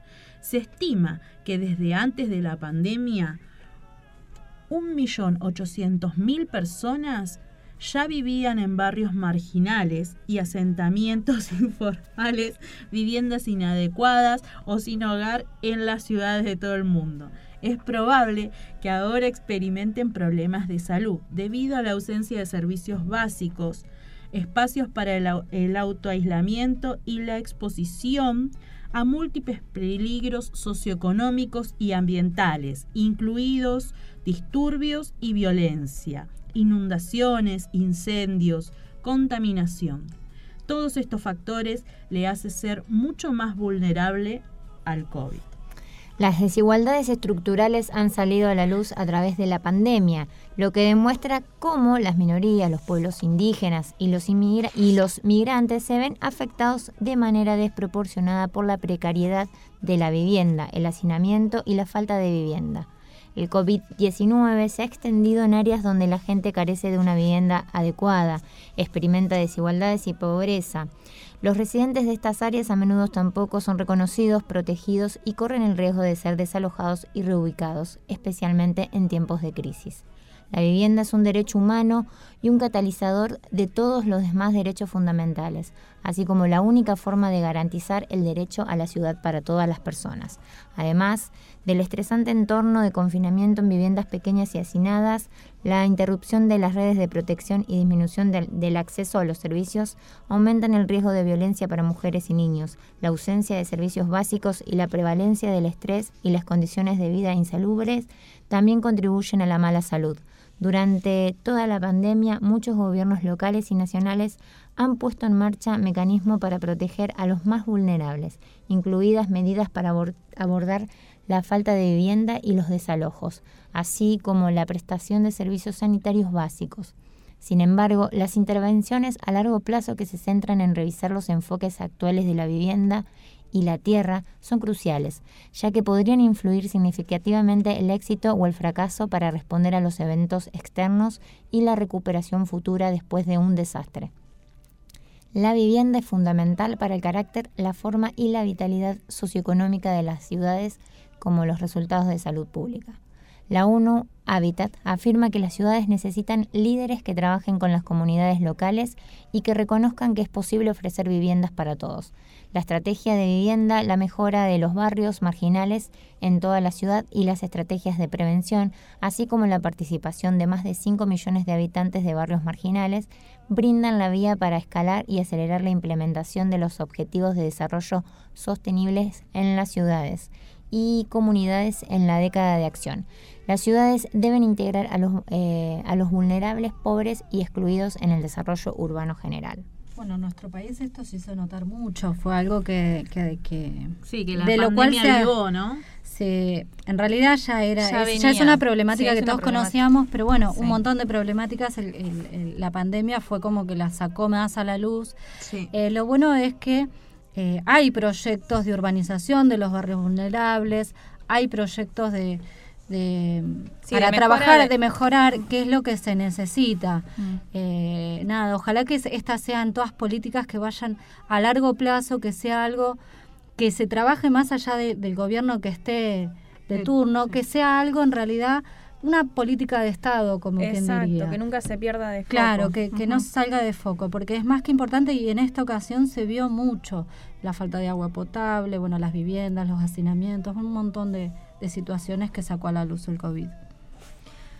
Bueno, y el 3 de octubre fue el Día Interamericano del Agua.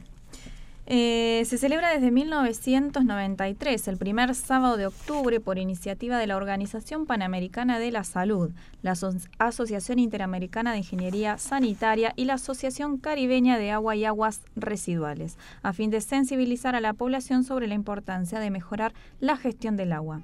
Solo el 3% del agua de nuestro planeta es apta para el consumo humano. Y de ese 3%, la tercera parte se encuentra en América Latina. Cuidar de ella es la responsabilidad de todos los habitantes del continente. Solo el 0,007% del agua dulce del planeta es accesible para el hombre, un recurso del que están privados 758 millones de personas. Cada mañana abrimos la llave para lavarnos las manos, llenamos la cafetera con agua, limpiamos los vasos del desayuno antes de guardarlos. Las plantas necesitan su refresca- refrescante ración diaria, mientras que en la cacerola hierve el almuerzo. Bebemos uno, dos, tres, cuatro vasos de agua y no nos preocupamos por la cantidad. Y si estamos en la calle, en las tiendas rara vez faltan las botellas. El simple hábito de lavarse las manos es el mejor tratamiento para combatir enfermedades y eliminar gérmenes, dice la Organización Mundial de la Salud, pues en un gramo de desecho orgánico humano viven un billón de gérmenes. El 90% del agua que se usa en los países en vía de desarrollo vuelve a los ríos sin ningún tratamiento, contaminando los recursos hídricos que después causan las enfermedades. Alrededor de 1.400 niños menores de 5 años mueren por falta de agua e higiene adecuadas. El agua es un bien preciado que cada vez está más limitado. El daño ambi- ambiental y el cambio climático están impulsando cris- las crisis relacionadas con el agua en todo el mundo. Sequías, inundaciones y su contaminación empeoran con la degradación de la vegetación, el suelo, los ríos y los lagos. Se aboga por volver a equilibrar el ciclo del agua a través de la plantación de nuevos bosques, la restauración de los humedales. Con ellos se mejorará la salud y los medios de subsistencia de los seres humanos. Bueno, y siempre pensamos acá, ¿no? Eh, esto que estábamos hablando hoy, cuando recién arrancamos el programa, el tema de lo que uno aprende acá. Y si hay algo que uno aprende acá es a cuidar el agua que es algo tan importante y uno no se da cuenta. Cuando está allá, viste que te pegás esas duchas, que tardás 40 Interminable, minutos abajo del agua. Te metes en la bañera. Abrís la canilla, eh, es- son un montón de... Estás lavando los platos y estás cuatro horas con la canilla abierta. correr y correr y correr Los al agua. encargados de edificio que a veces están con la No, manguera que la ah, dejan Eso me correr y correr y correr y correr. Hay, eh, hay un montón de cosas que uno puede hacer desde el hogar, desde lo más mínimo, para empezar a cuidar un poco el agua. Es algo que me parece que de acá una de las cosas que nos tenemos que llevar, además del reciclaje, es el cuidado del agua. Si no nos hicimos la costumbre ahora, es como muy difícil que la, la Pero hagamos que después. además, ¿cuántas veces decimos que el- nuestro planeta se llama planeta Tierra y que en realidad hay más agua que tierra, pero que solo el 3% del agua del planeta es apta potable. para consumo humano? O sea, qué Bueno. importante eso. Y en algún momento se va a acabar, dice. Una de las cuestiones, una de las cuestiones es aprender a reciclar el agua. ¿Qué sería reciclar el agua? Primero, las duchas que sean eh, duchas De eh, cinco minutos digo yo, les controlo por reloj a las niñas. Eh, cortas, tratar de, por ejemplo, cuando uno se lava los dientes, que apre- yo aprendí eso acá, Sí, cuando te estás cepillando, cerrar Se la canilla. la- El lavado de platos Un también. auxiliar, ¿viste? El, No el- el lavado de platos, el no tener la canilla abierta mientras Cuando uno enjabona siempre los platos. sí, bueno, todas. acá la perdí. Eh, Acá la perdimos. Pues si no, Bueno, no los encargados, esto de los encargados se tiene que terminar. Este, eh, o sea, está pronosticado lluvia, yo veía, veía cuando Ah, vivía allá la mañana, dale, están baldeando, ¿me entendés? Bueno, aprender hay ahora para las mangueras, también para cuando uno riega, viste el jardín, el patio limpia, hay para las mangueras hay unos apliques que uno es como Sí, una llavecita que tiene para cortar el agua desde el pico de la manguera, Sí, digamos. ¿Y qué para no aprendimos para, la ducha el otro día? ¿Cómo se El llama? atomizador. Atomizador para la Pero, ducha. bueno, otra cosa también, juntar el agua de lluvia. Bueno, Sí, juntar el agua para, para, regar, regar, plantas, para regar las plantas. Bueno, la gente que tiene lavarropa automático no, pero por ejemplo, la gente que tiene lavar- hay mucha gente que todavía tiene lavarropa que tiene que descargar el agua, ese agua poder reutilizarlo Bueno, por ejemplo en el eso. baño, que es lo que hacemos Acá- nosotros acá eso. Tal Este, cual. qué sé yo, por ejemplo, cuando pasas el trapo del piso no llenar el, el balde hasta el tope para, sino empezar a medir un poco el Sí, uso del agua. Hay un montón de cosas que se pueden hacer, que, que está bueno que empecemos a, to- a tomar conciencia y cosas que están, implementarlas. que están en nuestras manos, digamos, que son cosas que podemos hacer tranquilamente. Tal cual, y el beneficio que salta a la vista es que cuando el agua se recicla se disminuye la utilización de agua potable y así se cuida la cantidad de líquido, elemento disponible en el planeta. Además es una manera efectiva de abastecer a ciertas actividades industriales y del hogar de agua no potable para diferentes usos, como decíamos esto de para el inodoro, para, Reciclar. Para Hay lavar el auto. ¿Sabés que yo descubrí hace poco, eh? Para, ¿Vieron para las mochilas de los baños? Donde vos tenés como en el Dos mismo opciones. botón, dos, Dos opciones. botones. Uno es de 3 De litros y otro de de 6. seis. Está Sí. muy bueno, Eso porque para no des- desperdiciar tanta agua. Claro. Ah, bueno, mira. Otra Tira cosa, menos no tirar en el inodoro papel, porque se gasta más Tal agua para, para poder que se vaya el papel, se gasta Exacto. más agua, o residuos de ADN, le digo yo. Eh, pelos, De las pelo. mujeres Pelo. Bueno, para eso el tachito y un montón de cosas. tachito, sí, sí. Dice, si bien en casa no hay, no, no, tie- no hay un sistema para tratar el agua residual, se puede sumar un granito de arena reutilizando el agua de lluvia, como estábamos estábamos contando, diciendo. recolectando el agua que uses del lavado de las verduras, eso también. Este, vasos de agua que no se beban, goteras de caños rotos, juntando el agua eh, que por cualquier razón sale de los grifos o duchas que uno desperdicia constantemente Sí, y que se pueden volver a utilizar, tal Uno cual. las deja por la mitad y va a las tiras. Cambiarle el cuerito. perrito. Hay que cambiar el No, cuerito a cambiarle la, al perrito, a la canilla. No es difícil hacerlo y solo eh, hace falta algo de ganas, de cuidar el planeta, ahorrar el agua reciclando y concientización. Porque una vez que te acostumbras ya se te hace automático Mm, esto. Es verdad. El agua es un bien preciado que ni siquiera valoramos los que lo tenemos a diario. Hay gente, bueno, relacionado con lo que estábamos hablando antes, del hábitat. Saneamiento Eh, es una de las... ¿Cuánta gente en, en los, en, en- en los barrios vulnerables no, tiene agua, agua potable. potable? No y a veces tiene. ni agua tienen a veces. Eh, hay gente que ni siquiera tiene agua en sus casas. Saber esto sirve para tomar conciencia del beneficio que tenemos y del beber, eh, del deber que tenemos de cuidarlo de una forma sencilla que es simplemente reciclándola. Pese a la necesidad de cuidar el agua en estos momentos, este recurso es indispensable. Hay que una estrecha relación entre el agua potable y la salud pública. Y por ello, con los cuidados que estuvimos charlando, sí. llamamos a reforzar el lavado de manos. Según alerta la Organización Mundial de la Salud, lava- lavarse las manos con jabón y agua segura es uno de los medios más eficaces para prevenir enfermedades. Eh, ¿Cuándo nos lavamos las manos? Siempre, en todo momento. Antes de comer o cocinar, importante. Después de ir al baño, después de manipular alimentos crudos o basura, luego de tocar mascotas, plata, eh, pasamanos, picaportes Oh, y todo y cuando no uno viene de la calle. Menos, bueno. Y antes de ir al baño también es Ah, sí, importante, para también. higiene de uno también. Sí. ¿Mm? Así que hay que, son cosas Cuando que hay uno que llega tener. de la calle también. Va, no sé, el flaco, por ejemplo, tiene la costumbre, viene del taller, Viene, él se saca su ropita, lo primero que hacen, se lava las No, manos. es, es, es algo que uno también tiene que automáticamente, sobre todo ahora, aprender a, a tener, bueno, Las nosotras que todavía estamos sin distanciamiento social, de acá en la base y todo, vamos a tener que empezar a eh, tomarnos determinadas Sí. costumbres. Pero bueno, es importante esto, de que empecemos a cuidar el agua, que es parte no solo de, eh, del medio ambiente, sino para nuestra salud. Y no es solamente frotar las palmas, ¿eh? Se frotan las palmas, Deditos, entre dedos, con jabón. Y siempre, como dice Julia, para abajo. yemitas Siempre así, para abajo, para que el agua caiga para abajo. Bueno, así que muy importante tenerlo en cuenta. Y ahora podemos escuchar Sí, un poco de música. Exactamente, vamos a cerrar este bloque eh, y nos vamos a ir escuchando a Babasónicos con el tema Los Calientes.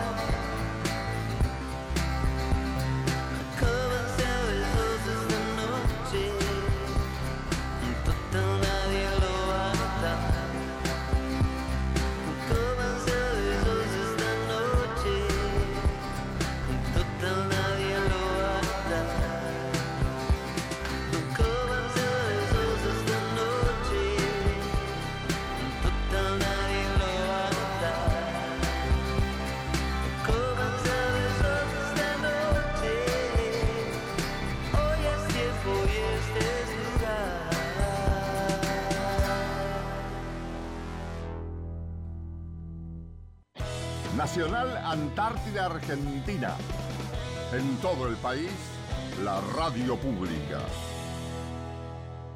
¿Qué tal amigos de la base Esperanza? A toda la gente de la Antártida Argentina les mando un gran beso de parte de todo el grupo Ráfaga y les voy a cantar una canción ¿eh? para que pongan ahí este, y se diviertan.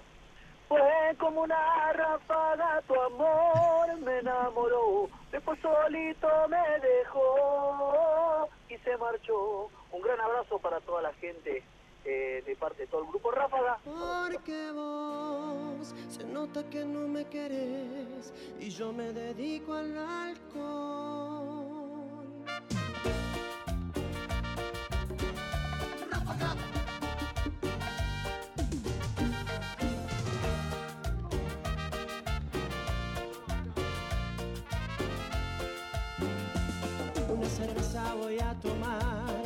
Cerveza quiero tomar y así olvidarme. De aquella trampa, de aquella trampa mortal. Otra cerveza voy a pedir, otra cerveza para brindar y no quedarme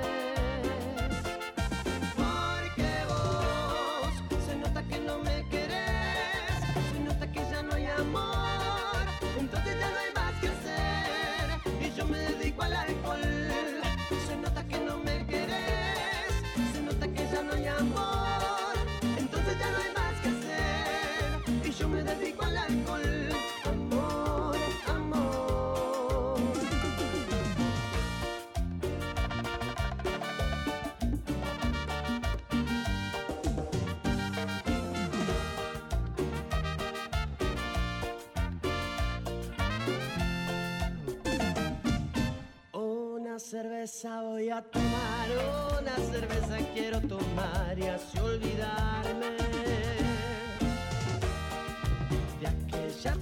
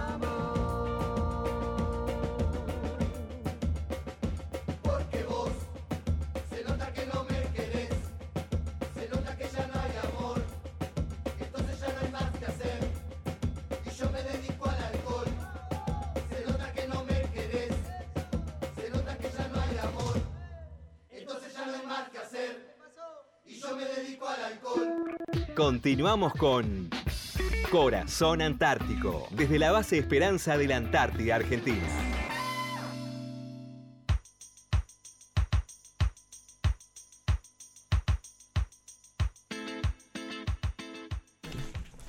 Es así, continuamos con Corazón Antártico, tercer bloque, y ahí no sé, estaba, estábamos escuchando al grupo Ráfaga con el tema Una cerveza. Que nos mandó y con saludito. saludito. ¿Cómo que no sabes si nos mandó un saludo el, el hermoso de Ariel? Ay, declaró su amor. Ay, Declaró su amor de juventud. De juventud, Sí. decía acá las chicas. Bueno, vamos a contarles que además no estamos saliendo por streaming por, por el problema que habíamos contado, pero sí estamos saliendo por onda corta. Queríamos mandarles saludos, agradecer todos los mails que, está, que re- hemos recibido. No sé cuántos contamos que hemos Y a contestado. más o menos 450 QSL entregadas y todavía faltan contestar más QSL lo que va del año, ¿no? Bueno, que sigan pidiendo las QSL. Queremos agradecer a toda la gente que el, el miércoles pasado subimos a las redes que no podíamos hacer el programa. Un montón de gente que ahora los quería leer, pero se me fue la internet del teléfono. Gente, sabemos que están del otro Este, lado. agradecerle los Claro. mensajes de buena onda, diciéndonos que nos cuidemos, que no salgamos por el temporal y demás, todos los radioaficionados y los oyentes. Pero bueno, así a veces es fácil y a veces es difícil, depende del clima, depende de los medios. Eh, pero igual estamos acá juntas haciendo el programa. Y vamos a seguir con las efemérides de hoy. En particular, eh, vamos a hablar ahora de eh, el mes de concientización sobre el cáncer del- de mama. Este mes es el mes de octubre. Hablamos, se celebra en todo el mundo cada mes de octubre y contribuye a aumentar la atención y el apoyo prestados a la sensibilización, la detección precoz, el tratamiento y los cuidados paliativos. El cáncer de mama es lejos el más frecuente en las mujeres, tanto en los países desarrollados como en los países en desarrollo. De cada cuatro mujeres con cáncer, una tiene cáncer de mama. Y de cada siete que fallecen en el mundo a causa de algún tipo de cáncer, una fallece por cáncer de mama. En Argentina se diagnostican 19.400 casos nuevos aproximadamente por año y fallecen aproximadamente 5.600 mujeres por año.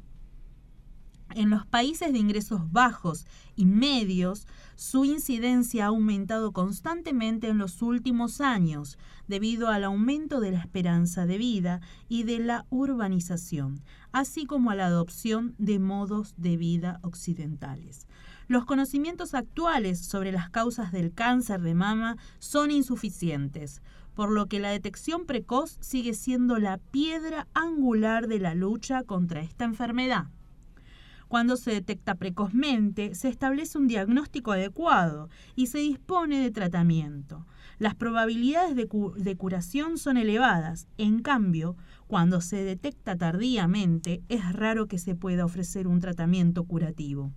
En tales casos son necesarios cuidados paliativos para mitigar el sufrimiento del paciente y sus familiares. La mayoría de las muertes se producen en los países de ingresos bajos y medios, donde la mayoría de las mujeres con cáncer de mama se diagnostican en estadios avanzados debido a la falta de sensibilización sobre la detección precoz y los obstáculos al acceso a los servicios de salud. La Organización Mundial de la Salud fomenta los programas integrales de lucha contra el cáncer de mama como parte de los planes de lucha contra el cáncer.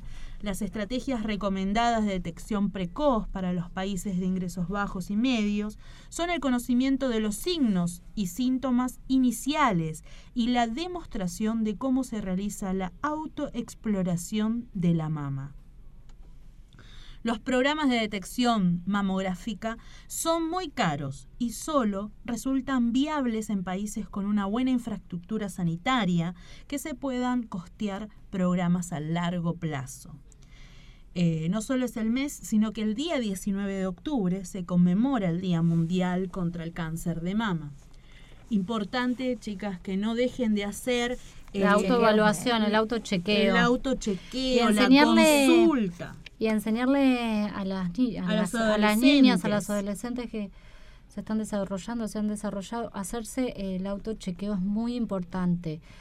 Eh, porque uno piensa que no, pero le puede Porque tocar a cualquiera. Nosotros, bueno, acá eh, hace poco tuvimos un caso que una de las chicas que iba a venir a invernar haciéndose un autochequeo se descubrió y gracias a Dios eh, hizo un tratamiento y hoy en día está bien. Pero es muy importante el autochequeo, hacerse. Y cuando uno sienta algo que vos para ay, no, no, no es nada. Eh, eh, eh, no, no, ya va a pasar, ir automáticamente. Sí, Por más que la después la ginecóloga, el médico te diga, chico, no, no, es, nada. es pero ir a hacer la consulta sí o sí, Una vez al hagan los año estudios. hay que hacerse todo el, el control, control femenino, todo. Y importante esto de hacérselo a la ducha, cuando uno se acuesta a la noche, eh, eh, palparse, Palparse. las mamas para ver si uno encuentra algún tipo de protuberancia y, consultar siempre, siempre, siempre todas las dudas. Importantísimo. Porque lo, lo importante es esto, que eh, la mayoría de los cánceres de mama que si se, Se agarran a detectan, tiempo. se diagnostican precozmente, El tienen cáncer en general. Muchísimas Sí. mujeres en Argentina que, que están sufriendo hoy en día de la, la falta de que no se van a chequear anualmente. eh, no solo la mama, sino el, el útero también. Sí. Hoy en día quizás este, este año fue muy complicado para asistir Horrible. quizás a un control y demás, pero eh, en relación al cáncer de mama, importante a- a- hacerse la autoevaluación, el autochequeo. Sí, Y las mamografías, bueno, dicen que la primera a los 35 y después a partir de los, de los 40 anual- anualmente. Sí. Eh, a partir de los 35 si no fuiste mamá antes. Eso, eso es lo que, lo que dicen. Pero bueno, Cada- importante que claro. 40 una vez al año hay que, que hacerse cada mamografía. cada uno te- te- consulte bien a su ginecólogo. Sí, Aparte, sí. Cada, cada cuerpo, cada vivencia, cada, cada cual. historia eh, es distinta y cada médico va a decidir cuál es la el Lo paso a seguir o el sí, sí, chequeo sí. adecuado para cada persona. Y las mujeres que se realicen, por favor, el chequeo anual. Hay campañas eh, sanitarias relacionadas al chequeo anual de, de, De ginecología. ginecolo- gine- ginecología de la mujer. Eh, bueno, y los hombres también. Pero los hombres también. Hay un porcentaje de hombres con cáncer de mama también, Sí. creo que un 1%. Sí, lo- los hombres dato, también. sí, Hay muchos se hombres que, que y la cultura en general reconocen como que el cáncer de mama es algo más femenino que masculino, pero los problemas hormonales hoy en día han traído cáncer de mama en los hombres. ¿Sí? Entonces, contrólense, chicos, chicas, adolescentes. Sí, tengo también otro conocido con, con esa situación y no, no es nada agradable, impensado, pero los hay. Bueno, vamos bueno, a pasar a otra efeméride. Otra efemérides, hoy 7 de octubre, también tenemos el Día Nacional de la Identidad Villera. Por ley, desde diciembre del año 2014 se estableció este día eh, como el Día Nacional de la Identidad Villera, como dije, el en homenaje al padre Carlos Mujica en el aniversario de su nacimiento. Carlos Francisco Sergio Mujica Echagüe nació el 7 de octubre de 1930 en Buenos Aires. Fue un sacerdote y profesor argentino vinculado al movimiento de, sac- de sacerdotes para el tercer mundo y a las luchas. eh, esperen, porque me, se me empezó a perder las líneas. Ahí está. Y a las luchas populares de la Argentina de las décadas de 1960 y 1970. También fue el fundador de la parroquia Cristo Obrero de la Villa 31 de Retiro. El significado de la conmemoración resalta los valores que componen la identidad villera, como la solidaridad, optimismo, esperanza, generosidad, humildad y el valor por lo colectivo. También, bueno, como ya lo dijimos al Sí, principio del programa, tenemos el Día del Servicio Meteorológico Nacional, eh, que se, fue el 4 de octubre. Eh, bueno, este día es por el 4 de octubre de 1872, el Servicio Meteorológico Nacional, por entonces denominada Oficina Meteorológica Argentina, se creó por medio de la ley número 559 durante la presidencia de Domingo eh, Faustino Sarmiento, convirtiéndose en el primero de Sudamérica y tercero del mundo junto a Hungría y Estados Unidos. Eh, en esta institución, cabecera de la Argentina en la provisión de servicios meteorológicos y medioambientales efectivos, este servicio requiere de un monitor- monitoreo continuo de la atmósfera y de conocimientos científicos específicos con el objetivo de proteger a la población, contribuir a la defensa nacional, favorecer el desarrollo sustentable y dar cumplimiento a los compromisos internacionales en la materia. En la Antártida, eh, nuestro país eh, también fue pionero al establecer en el año 1904 el primer observatorio meteorológico y geomagnético Orcadas del Sur, que desde entonces realiza de manera ininterrumpida investigaciones sobre glaciología continental y marina, sismología y observaciones meteorológicas, contribuyendo con importantes aportes a la actividad científica internacional. Asimismo, bajo la órbita del em, Servicio Servicio, Meteo- Meteorológico Nacional funciona el Centro de Avisos de Cenizas Volcánicas Buenos Aires, eh, que realiza la vigilancia en más de 150 volcanes y brinda información sobre la extensión y el movimiento pronosticado de las cenizas volcánicas en la atmósfera. La seguridad aeronáutica también cuenta con los aportes de este centenario organismo que elabora y difunde pronósticos y alertas especiales para la aviación. Por otro lado, la denominada red de observatorios mide parámetros meteorológicos y atmosféricos particulares como radiación, ozono y otros gases que aportan información valiosa para los análisis globales. Entre ellas se destaca la Estación de Vigilancia Atmosférica y Geofísica ubicada en Ushuaia y, en las- y es la más austral del mundo, fundamentalmente en el estudio del agujero de la capa de ozono. Bueno, muy importante el Servicio Meteorológico Nacional. Sí, Nosotros acá tenemos dos grandes meteorólogos que mm, no- nos dan todas las mañanas la información. Bueno, Sergio Montoya, además de pasarnos la foto con el pronóstico, nos eh, nos relata cómo va a estar el día, nos cuenta mediante Sí, un manda audio toda la audio. datación. Así que gracias Eh. a ellos por su labor diaria, porque aparte laburan 24 por 24, no tienen descanso, ellos sí no tienen descanso. Por más que haya mm, temporal y demás, están ahí al pie del cañón haciendo... Bueno, el otro día también avisaron que la capa de ozono estaba muy muy delgada, que no podíamos salir sin protección Que nos pongamos solar. protección solar para la piel, anteojos, muy importante. Así que muchas gracias a ellos. a su trabajo. Saben que, que el- justo la semana pasada íbamos a charlar un poco que quería recordar eh, que el 29 de septiembre, pero de 1964, fue el, eh, la primera edición donde se le dio vida al personaje más emple- emblemático de Kino que fue Mafalda, quien el 30 de septiembre también eh, Falleció. justo el día Justo, siguiente, así que quería recordarlo. Este, eh, para que los niños, los adolescentes y quienes no lo conozcan, eh, la lean, que sigue tan vigente como aquel Sí, es 1964. increíble. Es increíble, Seguimos igual. como todas sus historietas eh, siguen teniendo tanta vigencia. Bueno, no Bueno, sé, eh, se no nos cayó Se nos cayó, no, parece que Trana no, No puede lo podemos llamar para afuera, levantar. ¿no? Están esperando que lo llamemos, si no. Bueno, Oh, eh, bueno. no, Vamos a escuchar se- música, entonces. Sí, se cayó. Y también eh, a la gente que habíamos dicho de LRA 24, si no me equivoco, de Tartagal, no pudimos tener la comunicación, pero vamos a reprogramarla en algún momento. Perfectamente. Bueno, cerramos. Conociendo Rusia y Fito Páez, nos eh, cantan en este momento Tu Encanto. voy a hacer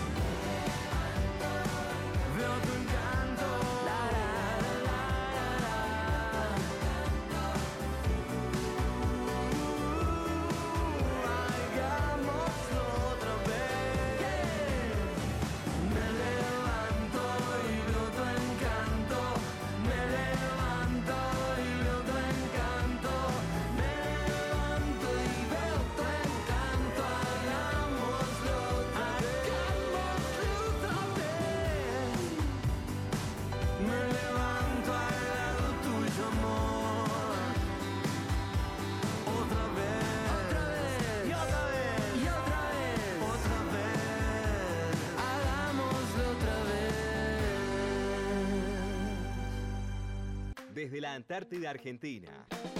Eliana Baraldo, Julia Morena, Janina Galeano, Tamara Milán y Damián Tranamil hacen Corazón Antártico. Miércoles de 11 a 13 por LRA 36 Nacional Arcángel San Gabriel.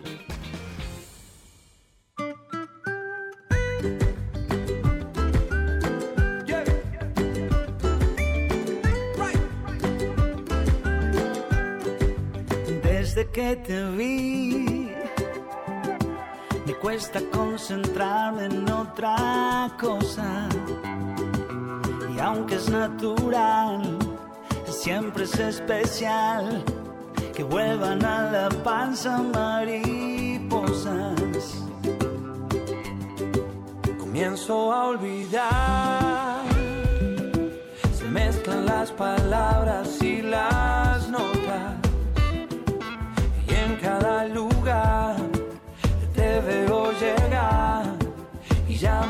tu nombre a otra.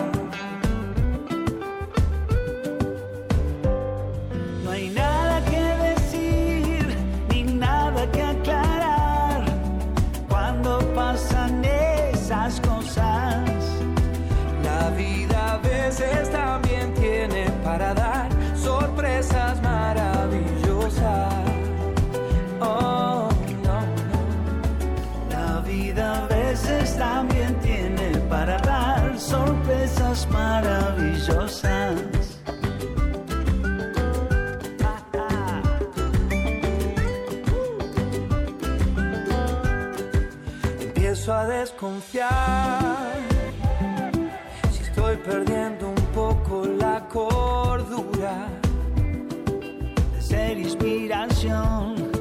Ya sos una obsesión, se tocan el amor y la locura.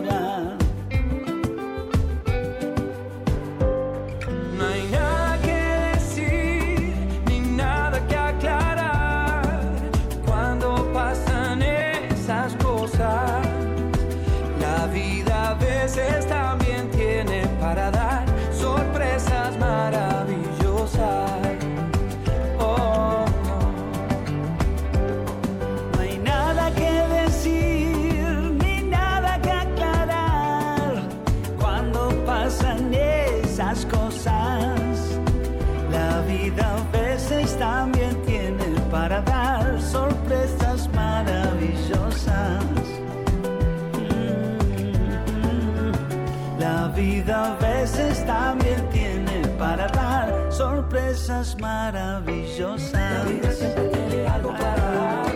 A veces locas, otras son maravillosas. Pero si hay algo que yo no puedo olvidar, pasar contigo cada noche es otra cosa. La vida siempre tiene algo para dar. A veces locas y otras son maravillosas. Pero si hay algo que yo no puedo olvidar, pasar contigo cada noche es otra cosa. Continuamos con Corazón Antártico, desde la base Esperanza de la Antártida Argentina.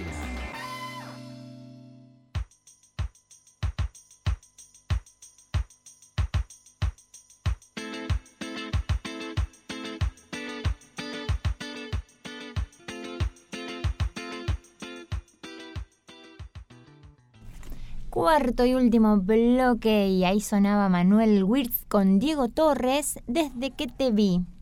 Hermoso tema, me gustó, me gustó. ¿Sí, ¿Este? Nuevito, nuevito, recién, no recién, Recién salió del horno, pero casi, casi. ahí. Bueno, ya estamos a minutitos nomás ya de llegar al final de este programa. Cinco minutos, exactamente. Vamos a repasar el Uy, clima. estás si a les full con el exactamente.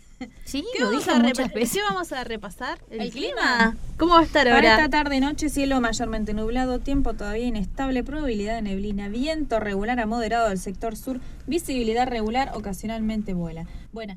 Vuela, vuela, vuela, sí, vuela. La, la- la nieve vuela porque viene el viento y se la lleva. Bueno, nos estamos ya yendo No a me quiero Almorzar. asado, comer Ah, vos, te, vos estás apurada por eso. chilenos, vamos a sí. comer Sí, un vamos rico a- asado. Vamos a agasajarlos. Aramos dijo el mosquito que no hizo el asado, porque nosotros no, No, hacemos no, el asado. vamos a ir a sentarnos y que nos sirvan, ¿no? Olvídate la parte más Vamos Esa es la estamos parte más cansadas, Bueno, agotadas. Sí, este Espere. programa agota. Y a la No, tarde, zumba.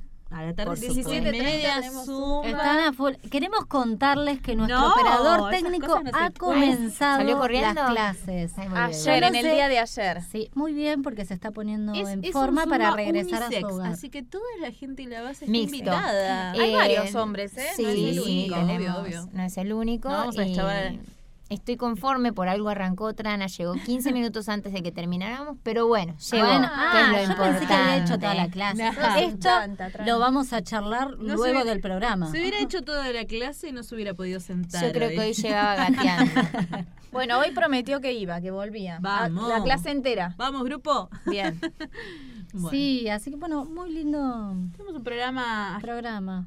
Más allá de los inconvenientes, muy lindo. Vamos a ver si podemos reprogramar el duplex. Les contamos que estuvimos haciendo duplex a lo largo de la semana porque vamos, eh, nos, Nos queremos estamos comunicar con apurando. todas, con todas las LRA, así que todas las emisoras de Radio Nacional Sí. lo vamos a conseguir. ¿Sí? ¿Decís? Sí, lo vamos a Lo vamos a conseguir. conseguir recordando que el 20 de octubre es el cumpleaños de la radio más austral del mundo, de, nos- de nuestra radio. Sí, vamos a hacer un programa especial, vamos a estar charlando. La idea es, vamos a ver eh, si se puede, si el clima nos acompaña y, y no hay ningún desperfecto técnico, Sí. eh, con uno de los primeros locutores que tuvo esta Ojalá radio. Dios quiera. Así que el primero, no uno de El, los el primeros. primero y primero. único en ese momento. Este, vamos a estar charlando con él, vamos a ver si podemos hablar con Corol, que es nuestro ahí, nuestro, quien Nuestro nos gurú. apunta. Sí, nuestro. El sábado, eso. Ah, vamos a retransmitir el sábado de 15 a 20 De 15 a 20, UTC. de 15 a Vamos a 20 hacer una retransmisión de nuestro programa. Y vamos a estar Síganos contestando escribiendo. eso, las QSL, que ya... ¿Ya estamos al día o no, Tranita? Ya casi. Sí, estamos haciendo un informe Hermosas para entregar. QSL este año, muy patrióticas nuestras QSL, divinas. Gracias al señor Horacio Volati por las QSL que, que nos imprime acá para la LRA 36. La verdad que hay tanta gente a la cual uno le tiene que agradecer Sí. eh, por, eh, por la colaboración que tuvo para con nosotros Sí. desde, desde que nos apoyaron el, en todo momento porque sabían que éramos, que somos inexpertas. Totalmente. Este, Acompaña la moción. eh, desde la buena onda que nos tiraron, todo, gente de gente del, del comando conjunto, a Juan, eh, que fue uno de los locutores que estuvo este verano, Ojeda, no me acuerdo el grado en este momento, pero también que fue un locutor, uno de los primeros locutores. De hecho, nosotras llegamos y él se iba ese día, Ah, el 22 de febrero, que fue el día Día de la Antártida Argentina. de la Antártida Argentina, ellos estaban haciendo el programa. Sí, Cuando nosotras bajamos del avión, él se subió y se fue. No tuvimos posibilidad de, que- de charlar con él. Ese mismo día nos querían traer acá Sí. y dijimos no. y nosotras no, estábamos recién ¿qué? bajadas del avión. Eh, bueno, a todos, a todos. Pero bueno, ya vamos hasta vamos a ver si ese ese 20 de octubre podemos hablar con todos, o por lo menos saludarlos. Vamos a hacer la listita de quién tenemos. Llegando a esta etapa, un año queda corto, la verdad. Podríamos hacer una campaña de dos años. No ¿Qué? tanto, tampoco el Tampoco la pavada. fanatismo. ¿Qué te pasa, Tamara? Por favor. Recién te querías ir, ahora te querés quedar dos años. Dale. No, no, No, señores. digo, digo, no. Que, Es el que en realidad se- que haciendo este trabajo tan lindo que nos tocó, eh, se pasó muy rápido el año. Hicimos un montón de cosas. Sí, eh, se pasó rápido. cumplieron un montón de objetivos, mini objetivos, muchos objetivos, cosas que surgieron de, de esto de, de estar acá en la radio más austral.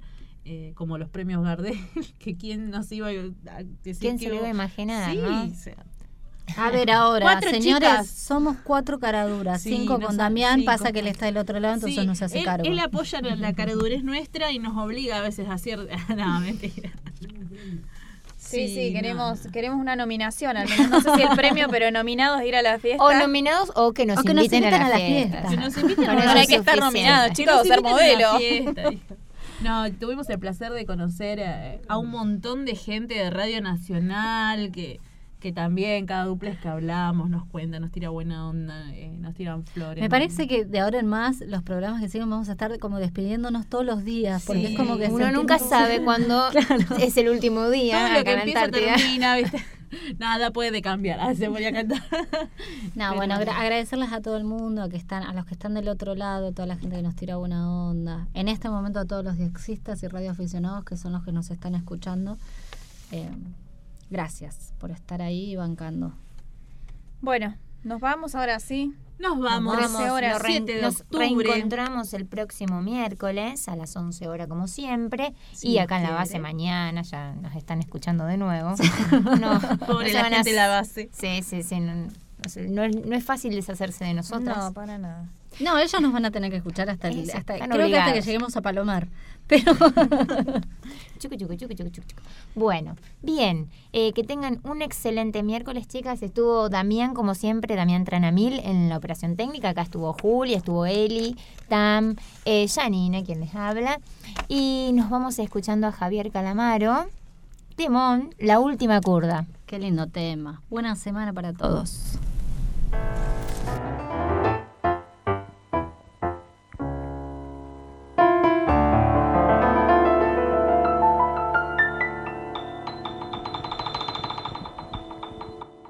Lástima bandoneón mi corazón, tu ronca maldición maleva, tu lágrima de ron me lleva hacia el hondo bajo fondo donde el barro se subleva. Ya sé, no me digas, tenés razón. La vida es una herida absurda. Y es todo, todo tan fugaz que es una curda nada más mi confesión. Contame tu condena, decime tu fracaso, no ves la pena que me he herido y háblame simplemente de aquel amor ausente tras un retazo del olvido. Yo sé que me hago daño, ya sé que te lastimo, llorando mi sermón de vino. Pero es el viejo amor que tiembla bandoneón y busca en un licor que aturda la curda que al final termine en la función corriéndole un telón al corazón.